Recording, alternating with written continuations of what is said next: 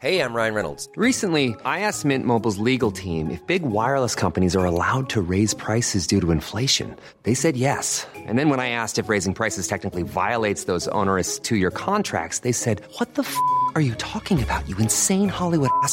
So to recap, we're cutting the price of Mint Unlimited from $30 a month to just $15 a month. Give it a try at mintmobile.com slash switch. $45 upfront for three months plus taxes and fees. Promo rate for new customers for limited time. Unlimited more than 40 gigabytes per month. Slows. Full terms at mintmobile.com.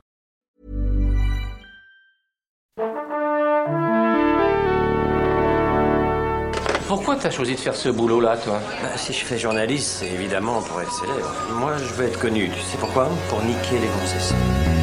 Salut c'est nos ciné, votre rendez-vous avec le cinéma qui vous revient en version club, notre salon de discussion régulier autour des grandes et petites histoires de ce fantastique milieu du ciné que nous aimons tant ici, une petite heure ou presque, on va causer, débattre et se marrer un peu aussi tant qu'à faire, sans oublier de répondre à toutes vos questions et pour assurer cette mission protéiforme, ils sont cinq autour de la table ici à l'antenne Paris, Anaïs Bordage, salut Anaïs, Salut. Rafik Djoumi, salut Rafik, Salut. Julien Dupuis, salut Julien, Bonjour Thomas. David Honora, salut David, Salut Thomas. et Perrine Kenson, salut Perrine. Salut Thomas. Les problèmes de projection de solo, la VF dans l'animation et les soucis en vue pour le ciné français avec la mauvaise santé financière de Canal+.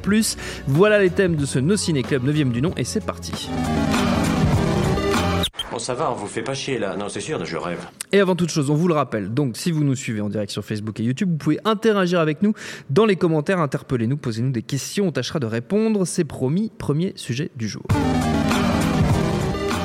On en a causé lors de l'émission que nous avons consacrée au film. On a cru un peu halluciner sur le coup, mais non, il semblerait bien que Solo, le dernier né de l'univers Star Wars, ait, outre son scénario faiblard, sa production catastrophique et son casting cuit à l'eau, un autre problème, peut-être même le pire d'entre eux, il est difficile à voir. Littéralement, la photo de Bradford Young, volontairement sombre, a parfois bien du mal à passer dans les salles où l'équipement a un peu de mal à suivre. D'ailleurs, ce sont plutôt les exploitants les fautifs. euh, non, est-ce qu'il est temps d'une grande remise en question? Je me tourne vers Julien, qui était le porteur de cette euh, question dans cette noble Julien, Ouais, qu'est-ce que tu, qu'est-ce que tu en penses à me tenir à. Ça t'apprendra à ouvrir ta grande, ça t'apprendra à ouvrir ta grande gueule.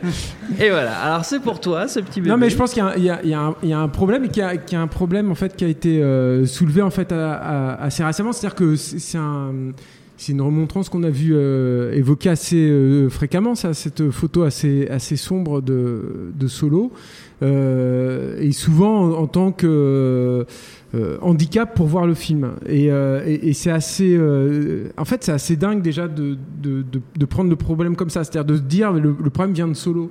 Oui. Euh, parce que euh, ben, quand on est directeur de la photo, surtout sur un film comme ça, on a des, des règles à respecter pour que le film soit broadcast. Et que même si on tente des choses, et manifestement Bradford Young a tenté des, des choses, et ben on a une, une- un type de luminosité quand même à respecter. C'est pas un film avant-gardiste, rien du tout. Quoi. Donc. euh, donc le, le problème ne, ne vient pas de là, il vient manifestement des salles. Là où c'est intéressant, c'est que euh, ça a soulevé en fait cette euh, grande problématique qui est euh, l'équipe, enfin le, le rôle des exploitants là-dedans et, Mm. et- et- et la problématique de, de- de l'exploitation des films en DCP et en, numérique.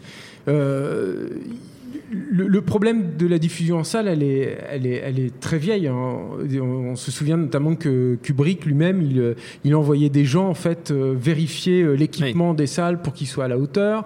Le THX de George Lucas est né aussi de, de cette envie d'avoir un, un suivi de qualité en fait sur les films que qu'on avait. Et on pourrait croire que le numérique, comme tout le monde euh, possède un- le même matériel natif en fait, qu'on- qu'il n'y a pas normalement de déperdition qui, est- qui peut être liée à la copie qui, qui est fatiguée, euh, qui peut être liée euh, à, à- donc à, l'usure de la copie, au Mm. tirage qui peut être un peu dégueulasse. qui est etc. détaché des problèmes mécaniques. Voilà, c'est ça. On pourrait se dire, bon, bah, normalement, en numérique, il n'y a, pas de souci. Et c'est vrai que j'ai l'impression que les exploitants ont été euh, dernièrement un, un peu plus euh, laissés tranquilles là-dessus, si ce n'est pour le relief qui euh, exacerbe en fait toutes ces problématiques-là. Parce qu'il il faut savoir que quand on projette en numérique, eh ben, il y a beaucoup, beaucoup de soucis en fait, qui, qui font jour, notamment l'usure des, des lampes. Euh, Il y, a- il y a encore besoin de lampes hein, pour projeter Oui. les films aujourd'hui, évidemment.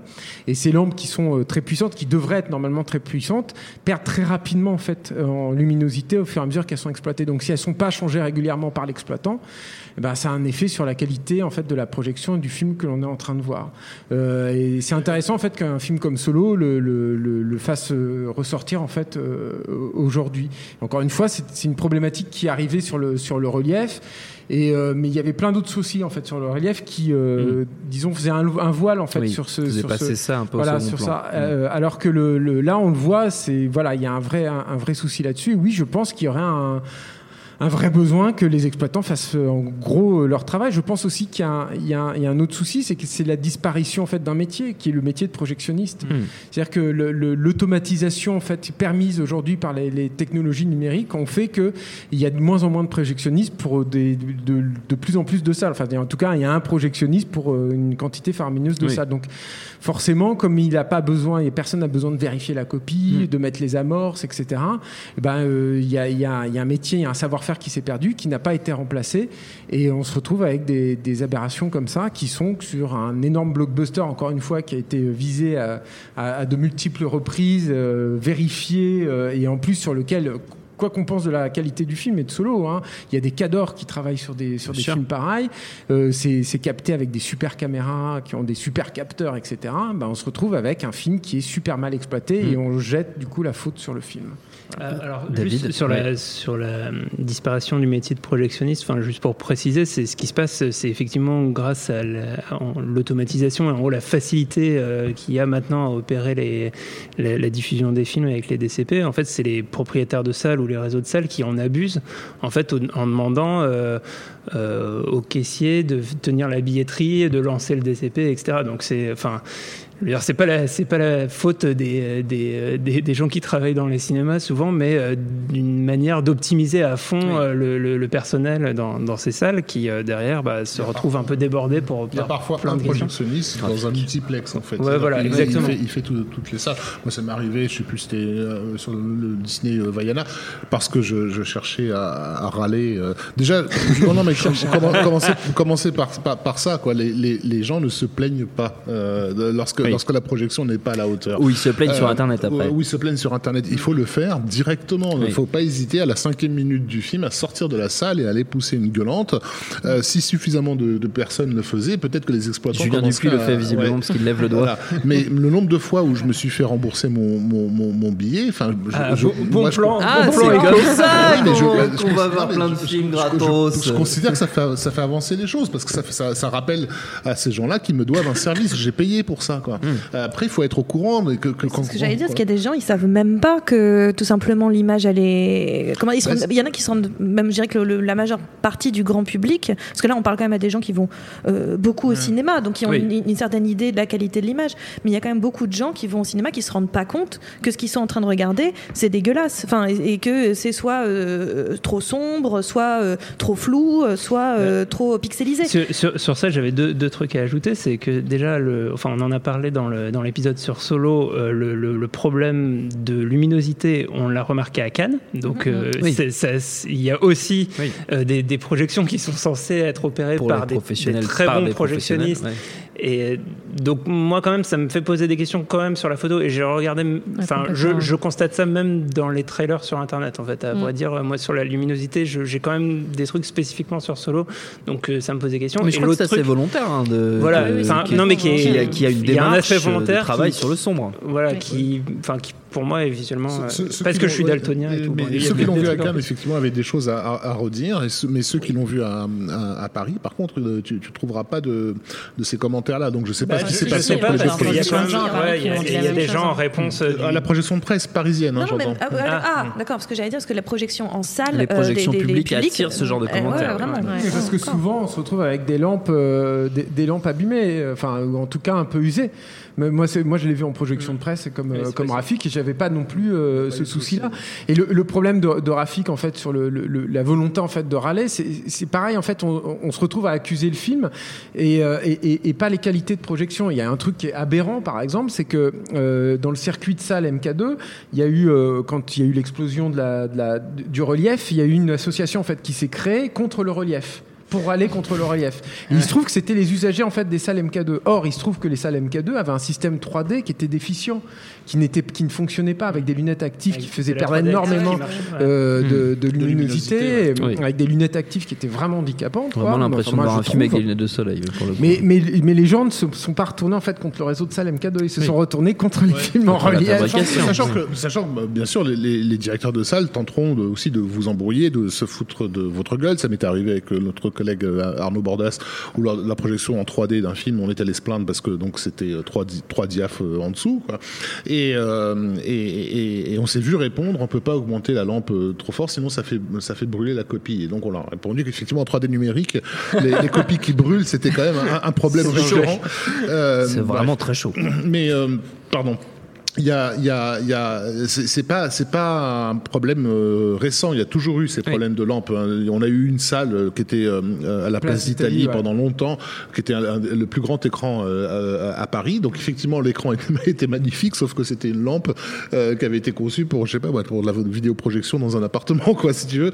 Et, et on- et alors là, on- toutes les scènes, c'était des scènes de, de nuit, quoi. Et pendant des années, les spectateurs ne, se- ne, ne- ne- ne s'en plaignaient pas. Les projectionnistes eux-mêmes, vous allez sur des forums sur Internet, vous, tombez sur des projectionnistes qui, qui, qui rappellent tout le temps, qui passent leur temps à gueuler contre euh, Oui. leur hiérarchie pour demander du matériel qu'on ne leur donne pas, quoi. Mais après, il n'y a pas que des problèmes de lampe, hein. il y a aussi des histoires d'écran, euh, tout simplement, parce qu'il y a des écrans différents. Je- euh, alors j'ai peur de dire une bêtise, parce que je suis pas très calée non plus en technique, mais si je me souviens bien, dans les réseaux GC, par exemple, les écrans sur lesquels c'est projeté, ce qu'on appelle des, des écrans euh, euh, argent, enfin en gros, c'est pas la même, même, même projection qu'un écran qui est tout à fait blanc. Enfin, ils n'ont pas exactement la même réception de la, la- la lumière et de la couleur. Ce qui fait qu'on a, quand on va voir un film à l'UGC, on n'a pas forcément la même euh, projection qu'un film, je sais pas moi, dans une salle euh, d'arrêt essai ou dans un Gaumont par exemple. Oui. C'est ici une typologie d'écran, un choix d'écran. Après, c'est des histoires d'équipementiers aussi. Comment on se, on s'équipe.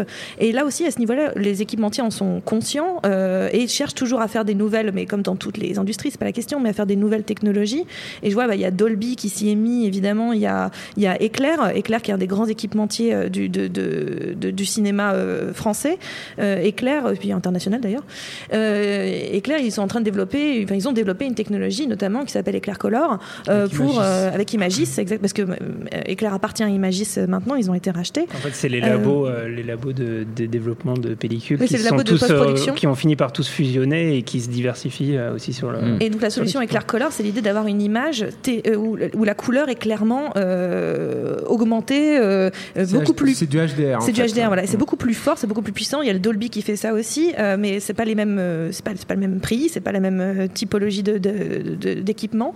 Mais en soi, il y, a, quand même une volonté aussi, grâce au HDR, grâce aux nouvelles technologies, potentiellement d'augmenter cette luminosité. Et con- concrètement, si on met les deux films à côté avec une projection classique et une projection par exemple Dolby ou, ou Éclair Color euh, en HDR, la- la- la- la- la- ça saute aux yeux des gens en fait. C'est-à-dire qu'il faut leur mettre devant le nez que clairement ils sont euh, maltraités jusque-là en- pour Oui. leurs yeux, alors qu'en vrai, pour avoir un résultat euh, terriblement meilleur. Et puis, il y a, il y a un déficit euh, d'information énorme. Euh, nous, on a la chance d'avoir un, un ami, euh, un, un dingue, Eric Fantôme, Eric hein, Fantôme, que, l'on remercie euh, chaque jour. On prie pour lui d'ailleurs euh, chaque jour. Euh, qui, qui, qui- voilà, qui est un, un, un des grands connaisseurs de, de toutes les technologies de C'est un projection. gros geek. Et un gros geek, on va dire ça comme un ça. gros mais un geek. quelqu'un aussi qui a le temps de pas- de- de- de- d'appeler au téléphone tous les exploitants français, de leur pourrir la vie pour savoir dans quelles conditions les films vont être projetés. Et c'est lui qui ensuite nous dispatche sur telle ou telle salle en France pour aller voir tel ou tel film. Euh, Il doit avoir beaucoup d'amis mais il y a- dans le il y a- système mais il y a des effectivement ce que tu soulignes là, ça, ça relève aussi d'une forme d'injustice par rapport au fait que tout le monde va payer le même prix, mais tout le monde ne va pas voir le même film. Et ça, c'est hélas pas nouveau. Euh, moi, je l'avais vécu avec un autre film euh, qui avait été euh, qui bénéficie d'une photo très particulière à faible contraste, euh, qui était Seven. Oui. Euh, J'avais eu le- la, la chance à l'époque, parce que les, les gens du cinéphage étaient copains avec ceux de Metropolitan, on avait fait partie des premières personnes à voir le film euh, au monde. Et c'est dans une copie qui avait été per- personnellement supervisée par Fincher et par Darius Konji, qui était stupéfiante euh, en termes de rendu, de texture, c'était incroyable quoi. Et ensuite, euh, euh, je suis- retourné le voir avec des amis en, en salle, et même si le film a eu un impact réel sur sur eux, moi j'avais vraiment l'impression qu'il s'était passé quelque chose quoi. Ouais. Tout d'un coup, toutes ces textures là étaient devenues des espèces d'aplats de, de de couleurs très sombres. Et après renseignement, euh, de m'apercevoir qu'il y avait en, en France uniquement deux copies euh, qui avaient bénéficié de cette euh, supervision-là, qui étaient les- toutes les deux à Paris. Quoi. Mais ça veut dire que l'essentiel du le public tirage, français... hein, je crois que c'était Ouais. le tirage en fait Euh, des copies. tirage à faible contraste, voilà. qui était un, un tirage effectivement très délicat, hein, qui Conti, coûtait ouais, cher, et qui coûtait une- que, voilà, fortune, ouais. et qui prenait du temps et qui était compliqué. On pouvait se, se planter, il fallait tout recommencer, tout Mm. ça. Je veux bien. Mais en attendant, le, le résultat, c'est que la plupart des spectateurs n'étaient pas à même, à, à même niveau. Quoi. Si tu allais voir le film à l'UGC Normandie sans sans t'en rendre compte, tu avais plus de chances que celui qui allait voir dans la salle à côté, qui payait le même tarif et qui ne Oui. voyait pas le même film. Et c'est une préoccupation constante, encore une fois, des cinéastes. C'est-à-dire que euh, pour Michael Bay, euh, dont on pense ce qu'on veut, mais qui est un grand technicien, euh, bah, quand il sort Tran- Transformers 3, je me souviens qu'il avait fait une lettre à- aux exploitants, euh, longue comme mon bras, quoi, et dans laquelle il expliquait euh, point par point comment il fallait régler les projecteurs pour, euh, pour offrir le meilleur, le meilleur, la meilleure expérience en fait aux, De Transformers aux- 3. Voilà, aux spectateurs de Transformers 3. oui. Et c'est une question qui se pose d'autant plus à, à un moment où justement les, les exploitants, en particulier en France, euh, essayent de sacraliser la salle Oui, et d'avoir tout un sûr. discours sur euh, face à Netflix et compagnie. On en a parlé dans des, sûr. dans des précédents euh, épisodes du No Ciné Club.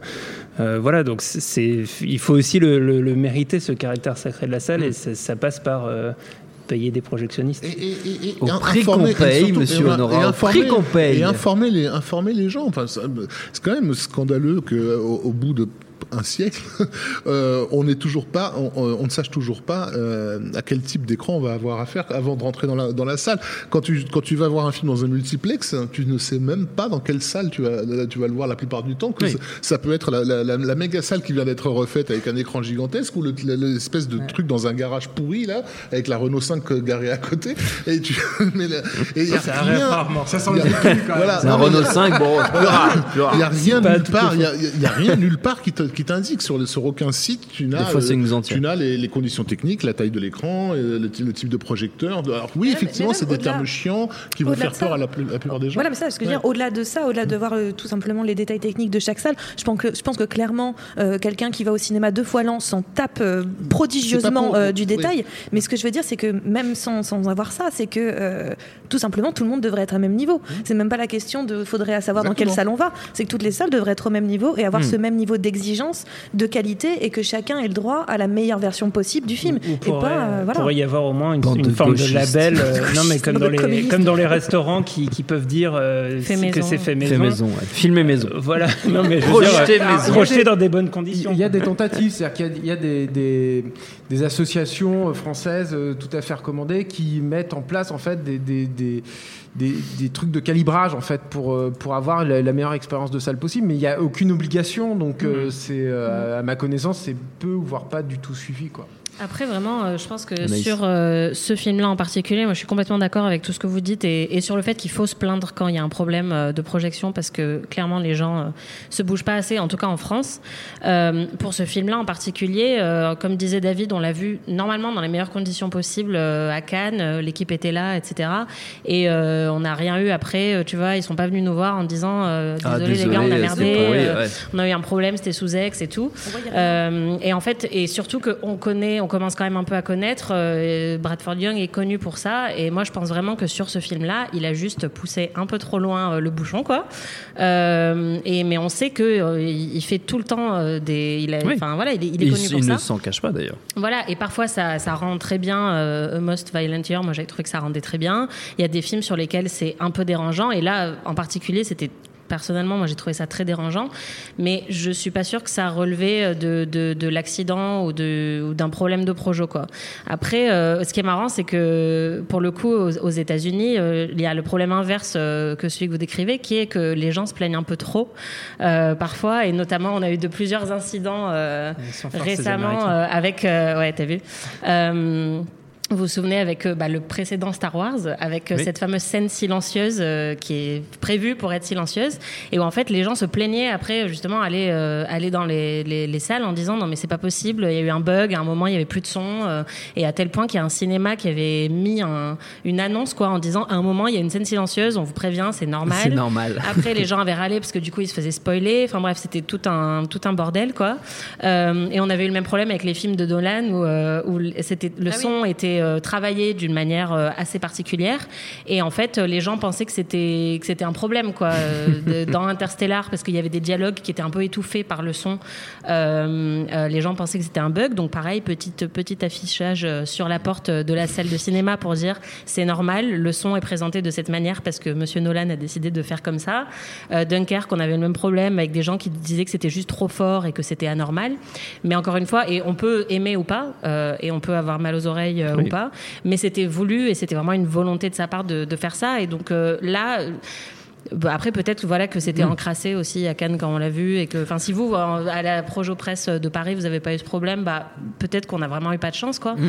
mais euh, mais comme comme disait David même sur les trailers en fait on voit qu'il a juste vraiment poussé euh, la luminosité C'était euh, encrassé quand même, hein, je- mais je parle Ouais. du, du film en fait. Euh, Oui. Après, je sais pas, peut-être qu'il était meilleur à Cannes, mais- ça c'est une autre euh, une autre question c'est une autre question. Et pour ça que moi, Hein justement, sur le côté expérience sociale de la salle, je, je voulais parler d'une anecdote qui s'était justement passée à Cannes euh, il y a bah, l'année dernière. En fait, c'était pour la projection de Dogja, la, la première projection Ouais. le matin dans le Grand. Théâtre Lumière. Et, euh, et sur, sur la question de qui va réagir ou pas, on, on- on est à Cannes, donc dans la très grande salle avec 2000 personnes qui, a priori, ont un peu l'habitude d'aller au cinéma. Et euh, c'était une séance un petit peu chaude parce qu'il y avait la polémique Netflix. Le logo Ouais. Netflix est un peu sifflé par une partie de la salle. Et, euh, et en fait, le, le film commence avec euh, un, un bon quart de l'écran euh, en haut qui était masqué par un élément de décor qui n'avait pas été, euh, qui n'avait pas été relevé. Ah.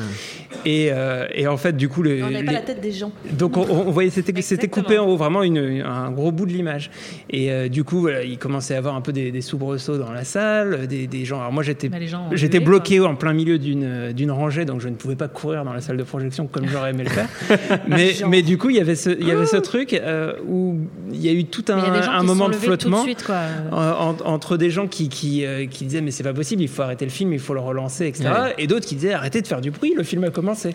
Donc il y a, il y a ce eu un- truc. Il y a eu un euh, moment de flottement au début où je- les gens se demandaient si c'était fait exprès ou pas que ça soit filmé de cette façon-là. Et, c'était pareil fait, avec euh, euh, euh, Mountains May Depart de Jia Zhangke où la, la première euh, scène était euh, complètement saturée.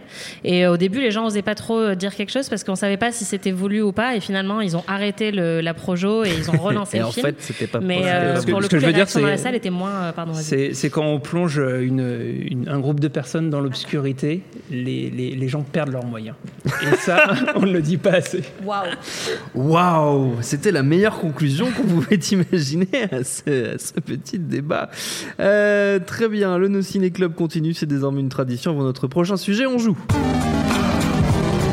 Show me what you got. Et on va commencer par un petit quiz à destination de nos amis autour de la table, petit questionnaire autour de Pixar, un avant-goût de notre sujet suivant, cinq questions.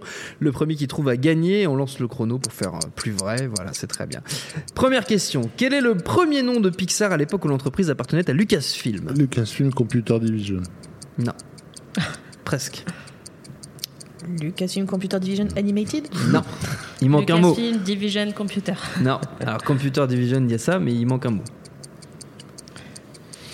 Euh, Électronique Non. Bon, alors, je sais plus. Graphics. Computer Graphics Division. Eh oui, eh oui, monsieur. Eh oui, monsieur. C'est dur. Tout le monde connaît le célèbre logo animé de Pixar avec sa lampe qui rebondit, mais savez-vous comment s'appelle cette lampe? Luxo. Luxo. Luxo, Luxo Junior. Luxo Junior, bien sûr. Une des plus célèbres anecdotes au sujet de Pixar, c'est que lors d'un dîner entre Pete Docter, John Lasseter, Joe Ranft et Andrew Stanton, les quatre cerveaux de Pixar ont jeté les bases de quatre films d'un coup. Savez-vous lesquels? Wally, Monstre Oui. et compagnie. Oui. euh, Les Indestructibles. Non, Non, euh, non. le Nemo. Oui. Toy Et. Euh, Vice versa. Non. non. Toy Story? Non. Mille et une Mille et une pattes. pattes. Bravo, Ah. Rafik. Bravo, Rafik. Le requin dans Nemo, justement, s'appelle Bruce. Bruce. Savez-vous, en en hommage à qui Un hommage à l'avocat de Spielberg. Spielberg. Ah non, pas exactement. Ben si, mais Bah du si. requin dans de la mer, Voilà. donc il Ah, s'appelait- il y avait Voilà. le nom de l'avocat. Qui s'appelait Bruce comme l'avocat de pinailles, Spielberg. euh. Tu pinailles. Mais, je pinaille, mais en, en vrai, ils ont appelé le requin à cause du requin de Spielberg, pas de l'avocat. Euh, quel est le premier film Pixar à avoir été nommé pour l'Oscar du meilleur film? Bah, c'est. Alors, du long métrage ou Du du court. Long métrage classique. Pas, pas, de- pas du court, non. Du long métrage. Bah, c'est Toy Story. Oui, Toy Story. Ah, Mille et une pattes non, Alors, Toy Ah Story non, 3. c'est- Toy Story c'est- 2 C'est Toy Story Le monde de Nemo. non. Voilà. C'est là-haut. Ah, ouais. ah ouais. Oui, eh oui. Ah ouais. C'était seulement le deuxième film d'animation nommé euh, pour l'Oscar du meilleur film, le premier étant La Belle et la Bête. D'accord. Et on apprend des trucs dans cette émission. Et enfin, parfaite Ah, transition j'avais pour pas notre. du tout compris la question. Oui, non pas plus, ouais, moi non plus, j'étais pas du tout Non, j'ai dit le meilleur film. Non, Euh, point quel barre. faux fuyant, Point barre, on est point tous nuls, on est tous nuls, c'est tout. Parfaite transition pour notre prochain sujet. Quel acteur a prêté sa voix à un personnage dans l'intégralité des films Pixar? Alors, ça c'est dur. Il est dans tous les films Pixar. Il est connu. C'est un acteur ou c'est Pas un- très connu. C'est un comédien. Non. Il est connu pour un, pour un- Ne triche pas avec ton Parce téléphone. s'appelle Brian. Non, il s'appelle pas Alors, Brian. J'ai une proposition, mais euh, un peu au perché. Wilhelm, puisque le cri de Wilhelm est dans tous Ah les Pixar. non, mais non, ah non, mais non, pas non, fait non, un- Il n'est plus Non, dans les Star Wars. C'est notamment celui qui fait, qui fait la voix du cochon dans Toy Story. Ah oui, oui, mais oui, bien ouais, sûr. ouais. Il est connu Ah, pour un rôle dans une série télé américaine aux États-Unis. Il jouait dans Cheers. Ça va très, Ouais, ça va le vachement m'énerver Ah, quand ouais, c'est euh, John. Ratzenberger. Ok, Voilà. Ah bon, cool. Non, mais d'accord. très bien. Ah ben voilà. On n'a pas, on John pas du aimé cette question. Comme ça, vous le savez. hein. C'est ça, hein. j'ai bien vérifié. On n'a pas une autre qu'on Non, parle pas là-dessus quand même. J'en ai une que j'ai enlevée parce qu'elle était, elle pouvait être prise à double sens. C'est quel élément est dans quasiment tous les films Pixar? Bah, Le le ballon. ballon, le A113, Alors voilà, il y avait Ah, le c'est le A113, 113, ouais. le mais- Pizza Planet. Mais il y a le camion Pizza Planet aussi. Ouais. Donc je me suis dit qu'il y avait plusieurs Mmh. réponses. Voilà. Vous savez tout des coulisses de fabrication de ce quiz passionnante. ok. Je crois que Quentin va me dire de me fermer ma gueule. On peut continuer, Quentin. Et l'on est clairement impatient ici chez nos ciné, impatient de retrouver les indestructibles, donc qui reviennent au cinéma toujours chez Pixar. On en parlait 14 ans après son premier chef-d'œuvre. Brad Bird revient pour nous raconter la suite des aventures de la famille Parr. On a surtout hâte d'en savoir plus sur Jack Jack, enfin en tout cas moi, parce que c'est le meilleur personnage de tous les temps. Mais on en parlera dans une prochaine émission quand on l'aura vu. Avant ça, on va parler doublage, car on a découvert, comme tout le monde, quels acteurs français s'étaient chargés de prendre le relais de Craig T. Delson, Hunter et Samuel Jackson pour la version française. On n'a pas été déçus, hein, parce qu'il y a Gérard Lanvin, Louane, Amanda Lear, que du, que du lourd. Douze. elle était déjà dans, la- dans le Bah premier. ouais. Ah bah oui, je Elle sais bien. correspondu au PPDA. personnage. Bah voilà, bah vous commencez le débat avant que j'ai posé ma question, vous faites chier aussi. Euh, D'où cette question, que faire de la VF dans l'animation? Est-ce que ça ne gâche pas un peu le plaisir ou est-ce qu'on peut passer outre? Anaïs, tiens, hop, c'est toi qui commence. Euh, bah écoute, euh, j'ai préparé une liste euh, pour illustrer euh, Ton propos ma réponse. Euh, donc le monde de Dory en VO, on a Hélène DeGeneres, Diane Keaton, Idris Elba, Dominic West, Bill Hader, Sigourney Weaver, Willem Dafoe, Alison Janney. Et en VF, on a Franck Dubosc, Enjoy Phoenix, Kev Adams et Claire Chazal. Donc je pense que Ouais, ça. Tout est dit. Voilà, je crois que tout est dit. Non, moi, franchement, je, je effectivement, c'est moins dérangeant euh, la VF que sur euh, sur d'autres films, mais euh, moi personnellement, je préfère toujours la VO. je trouve qu'on perd beaucoup d'humour à deux niveaux propre à Pixar avec la traduction parce que bah forcément, c'est parfois assez dur à traduire. Et il y a juste des caméos beaucoup plus cool de, de, de personnalités américaines Oui. qui personnellement moi me font un peu plus rêver que les personnalités françaises qui font le doublage quoi. Il y a- on, peut, on peut éventuellement euh, dire qu'il n'y a pas le même budget euh, voix euh, sur la version originale que Oui, sur les versions dou- doublées. Ça, ça, ça joue euh, forcément sur euh, Même si le, casting cachet, de Claire Chazal de Enfin, voilà, oui, là, ce que tu as cité comme liste, c'est effectivement impressionnant, mais c'était encore pire sur les, sur les DreamWorks euh, qui fonctionnaient quasi exclusivement sur une série de superstars euh, euh, dans leur, euh, dans leur casting voix, quoi, que tu, évidemment, que tu perdais dans la, notamment, ouais. dans, la, dans la VF. Mais euh, qui- je sais pas qui, qui, qui, qui est parent ou- autour de la table. Moi. voilà, donc on est trois, quatre, trois. Trois. Euh, donc on est, un- on est un peu forcé effectivement de passer De par subir de la euh, VF. subir de la, de, de Ouais. la VF. Et globalement, sur, le- sur l'animation, moi j'ai pas trop de Ça va. de réserve. hein. Euh, Ça, ça va quand même.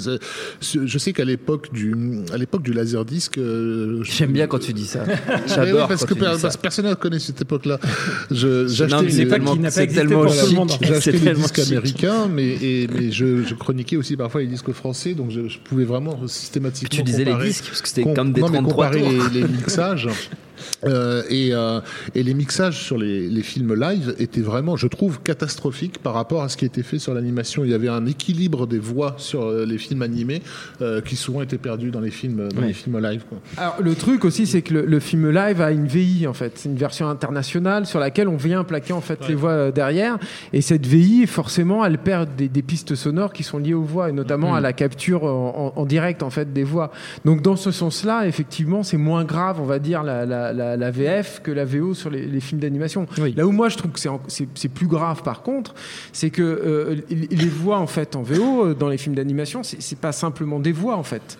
C'est que les, les- les animateurs ils vont calquer euh, le- sur quelqu'un. la- la- une grosse partie en fait de leur animation sur la voix et sur l'interprétation de, de ces comédiens qui sont depuis quelques années en plus systématiquement filmés et dont les mimiques vont euh, aussi euh, euh, incarner euh, le, euh, nourrir en fait l'interprétation du, du personnage animé. Quitte à, re- quitte à changer d'acteur en cours de route, ça s'est déjà vu, et notamment des grands acteurs qui se sont vus euh, un peu sortis de. Il y avait eu le cas euh, dans un film Pixar, je n'ai plus l'anecdote exacte en tête, mais où un comédien avait été changé en cours de route parce qu'il s'était dit Ah, finalement, il colle pas tant que ça au personnage. qu'on- Non, mais après, c'est un patchwork, l'animation. Mais enfin, euh, là, tu peux pas. euh, euh, tu peux pas minimiser en fait l'apport en fait de, De la la. Mmh. de la VO sur euh, sur les sur les films d'animation c'est-à-dire que même s'il y a une euh, pour les cinéphiles en fait il y a un déchirement en fait de ne pas entendre la vraie voix de l'acteur quand tu vois le, le comédien face à toi dans, dans un film euh, tourné en live bah dans, dans l'animation il y a quand même ce déchirement là qui est qui est présent et en plus le truc c'est que je pense quand même qu'il y a une une tradition en fait du doublage d'animation aux États-Unis qui remonte au cartoon en fait euh, qu'on a quasiment pas en fait en France. On l'a un tout petit peu, on l'a eu un tout petit peu à Carrel ou des gens comme ça, mais mais mais mais on, est très loin du, du travail qui était fait sur les Chuck Jones quoi, par exemple, où il y a un vrai travail sur la langue, Et euh, sur Claude la Pieplu. façon, sur les. Qu'est-ce qu'il y a avec Claude Pieplu Qu'est-ce que, qu'est-ce que vous faites de Claude Pieplu Elle est- mais, mais- mais qui, mais voilà, mais ça reste quand même assez minime par rapport. à Qu'est-ce que Claude fait, Pieplu Non, mais oh. Non, mais après, je trouve que c'est un peu un, un- un faux. Enfin, moi, je trouve c'est un peu un faux procès qu'on fait à l'animation. Enfin, en soi, euh, c'est très logique. D'une part, les parents qui sont sur cette table peuvent- viennent de témoigner. Euh, en soi, c'est que c'est très logique qu'on fasse de la VF parce qu'il faut bien que les enfants comprennent. Euh, je suis désolée, à 4 ans, on lit, on lit pas encore très très bien euh, les sous-titres. mais elle est surdouée. Mais, Mais euh, tous- filles, tous les enfants n'en sont pas là. Et mais au-delà de ça, Anaïs, tu, tu faisais la liste des, des- des- tu comparais la liste. Alors c'est vrai que d'un seul coup, on se prend une claque, ça fait un peu mal. Mais en Surtout soi, quand on entend Enjoy Phoenix, bon, fait- ça fait un peu bobo. Mais en soi, faut aussi penser que tout simplement, alors pour les Pixar, c'est pas toujours justifié, mais pour d'autres films d'animation où c'est un petit peu plus dur d'exister au cinéma parce qu'ils n'ont pas cette esthétique Pixar, parce qu'ils n'ont pas le, la, la- la- la machine marketing Pixar derrière, euh, avoir un casting de voix connu, mais connu du grand public, c'est-à-dire des gens qui sont appréciés du grand public et qui sont pas forcément les gens que nous on apprécie. Donc Hmm. ça peut être des gens de la télé-réalité, ça peut être des gens qui viennent de, de- de- du 20h, ça peut être des gens qui viennent de, de- Plus belle la vie, j'en ai rien à faire. Mais ce que je veux dire, c'est qu'en soi, euh, c'est aussi une manière d'atteindre ces publics-là et de faire Oui, venir les gens au cinéma. Oui. Donc pour moi, je en soi, si le mec euh, fait un doublage correct derrière, euh, qu'il n'est pas en train de, qu'il est pas off, euh, complètement off euh, tempo, franchement, pour moi, je, je m'en fous d'une certaine façon d'où vient la Mm. voix. Ce qui compte, c'est qu'il y a un rythme. Ce qui compte, c'est que les blagues elles tiennent, que l'histoire elle Mm. tienne, et que le, le- finalement la voix corresponde assez bien au personnage. Mm. Donc en soi, je trouve que le, le procès de la VF est pas très, pas Mais très après, juste. C'est en pas un procès, c'est juste une préférence C'est pas- personnelle. c'est quoi. pas que- non, c'est pas que toi je dis ça, c'est tout le monde parce que c'est parce que tu avais cité des noms. Mais en soi, euh, je trouve que c'est pas. C'est euh, C'est une, c'est une, euh, comment dire, c'est un pis-aller, c'est une nécessité économique. Évidemment que moi je les fais en, en VF les films avec mes mes, Bah oui. mes, mes gamins, etc. Quoi. Après le truc aussi, c'est l'implication des cinéastes, c'est-à-dire que euh, normalement les cinéastes ils devraient aussi avoir leur mot à dire en fait là-dessus. Et bah, tout c'était le le monde n'est cas. pas Wes Anderson. Mais tout le monde surtout n'est pas même euh, Zemeckis par exemple Zemeckis il a choisi euh, Luc Hamet pour euh, pour euh, faire la voix de Roger Rabbit et il, il avait choisi euh, la, la voix de ses personnages principaux dans dans Qui veut la peau de Roger Rabbit dans la plupart en fait des pays des gros pays en fait euh, où, où son film allait être D'ailleurs, la, exploité. la VF de Roger Rabbit, elle est super. Et, et, et, c'est- et, c'est- et ensuite, c'est, c'est- et ça, c'est assez, rare. Et des fois, tu as une, t'as une, t'as une rupture en fait entre les deux. Tu parlais de, de- des films hors Pixar qui peuvent avoir du mal à atteindre un, un public. Moi, je me souviens que Pathé, ils avaient mis le paquet sur Chicken Run et ils avaient débauché, mais hein, vraiment, ils avaient Depardieu. débauché énormément de pognon avec Depardieu et, et Josiane Balasco pour, Ouais. euh, pour faire Chicken Run. Mais c'était terrible en fait, ce- cette VF de Chicken Run parce que tu sentais qu'ils en avaient rien à foutre. Quoi. Ouais. Et d'ailleurs, il y avait un bonus qui avait été tourné sur la VF Oui, euh, où pour, tu le, le Depardieu DVD. voilà. enregistré, euh. Et où il disait, euh, on l'a fait parce que euh, un tel de pâté euh, est notre ami. c'était, c'était aberrant. Ah Quoi. bah Ils ouais, absolument rien à foutre. Et en plus, les VF, juste, je terminerai là-dessus, mais Mm. les VF en plus en France sont souvent euh, euh, faites à la va-vite, là Oui. où c'est un travail euh, conséquent aussi à- dans, dans les, dans les films On, d'animation. on nous cite quand même dans les commentaires, euh, notamment Pierre et Samuel Jack nous citent, nous citent des exemples de VF euh, réussis selon eux. Alors à vous de nous dire si, si, si vous êtes d'accord. Ils nous parlent notamment des VF de Ghibli. Qui sont euh, Alors, les VF de Ghibli oui. sont cités en exemple, C'est autre et chose. Madagascar. Alors, au Ghibli, ouais, Madagascar, c'est très vrai. Sur Ghibli, c'est pas Sur- pareil sur l'animation japonaise parce que Parce qu'on comprend rien au japonais. Non, c'est que l'animation japonaise les- les- ils ont cette spécificité, c'est que le- le- le- les voix sont enregistrées après que l'animation a été Ah oui. faite.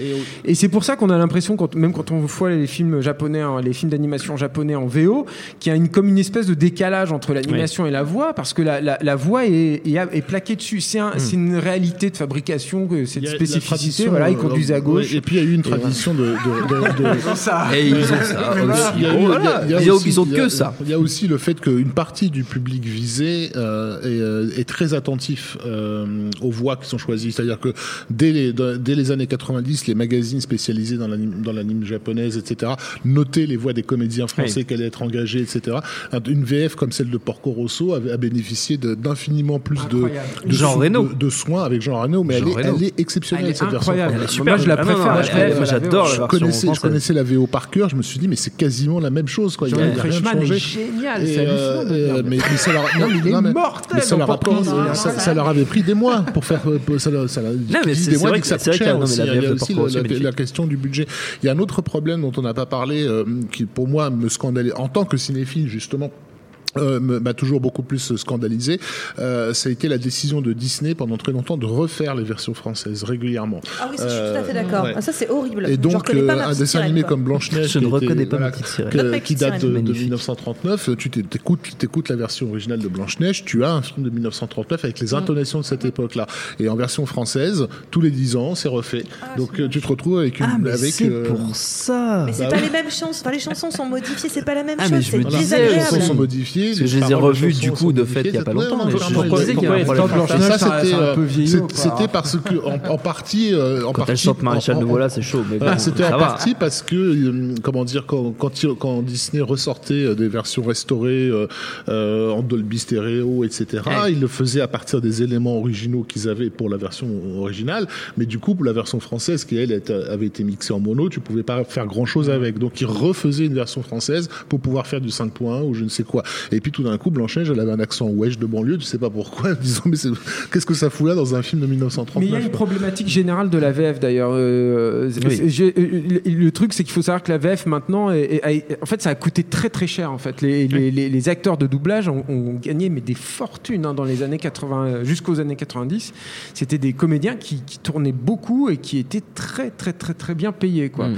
Euh, et la, la Seine-Saint-Denis a perdu beaucoup d'argent quand ces gens-là sont partis. Et le- et- enfin, une des problématiques, c'est que il y, en a deux, c'est que d'une part, les- la- maintenant la VF C'était une blague sur la drogue que tu faire, délocalisée. Julien Non, non, mais non, mais c'est vrai parce qu'ils allaient bou- bouffer. Enfin bref, j'ai entendu des anecdotes il y a pas longtemps là-dessus. Mais bref, c'est- euh, je m'égare. Ok, ok. Mais mais mais mais le, Ok, le- mais le truc c'est que euh, d'une part elle est, elle est souvent délocalisée en, en- en Belgique et euh, j'adore la Belgique.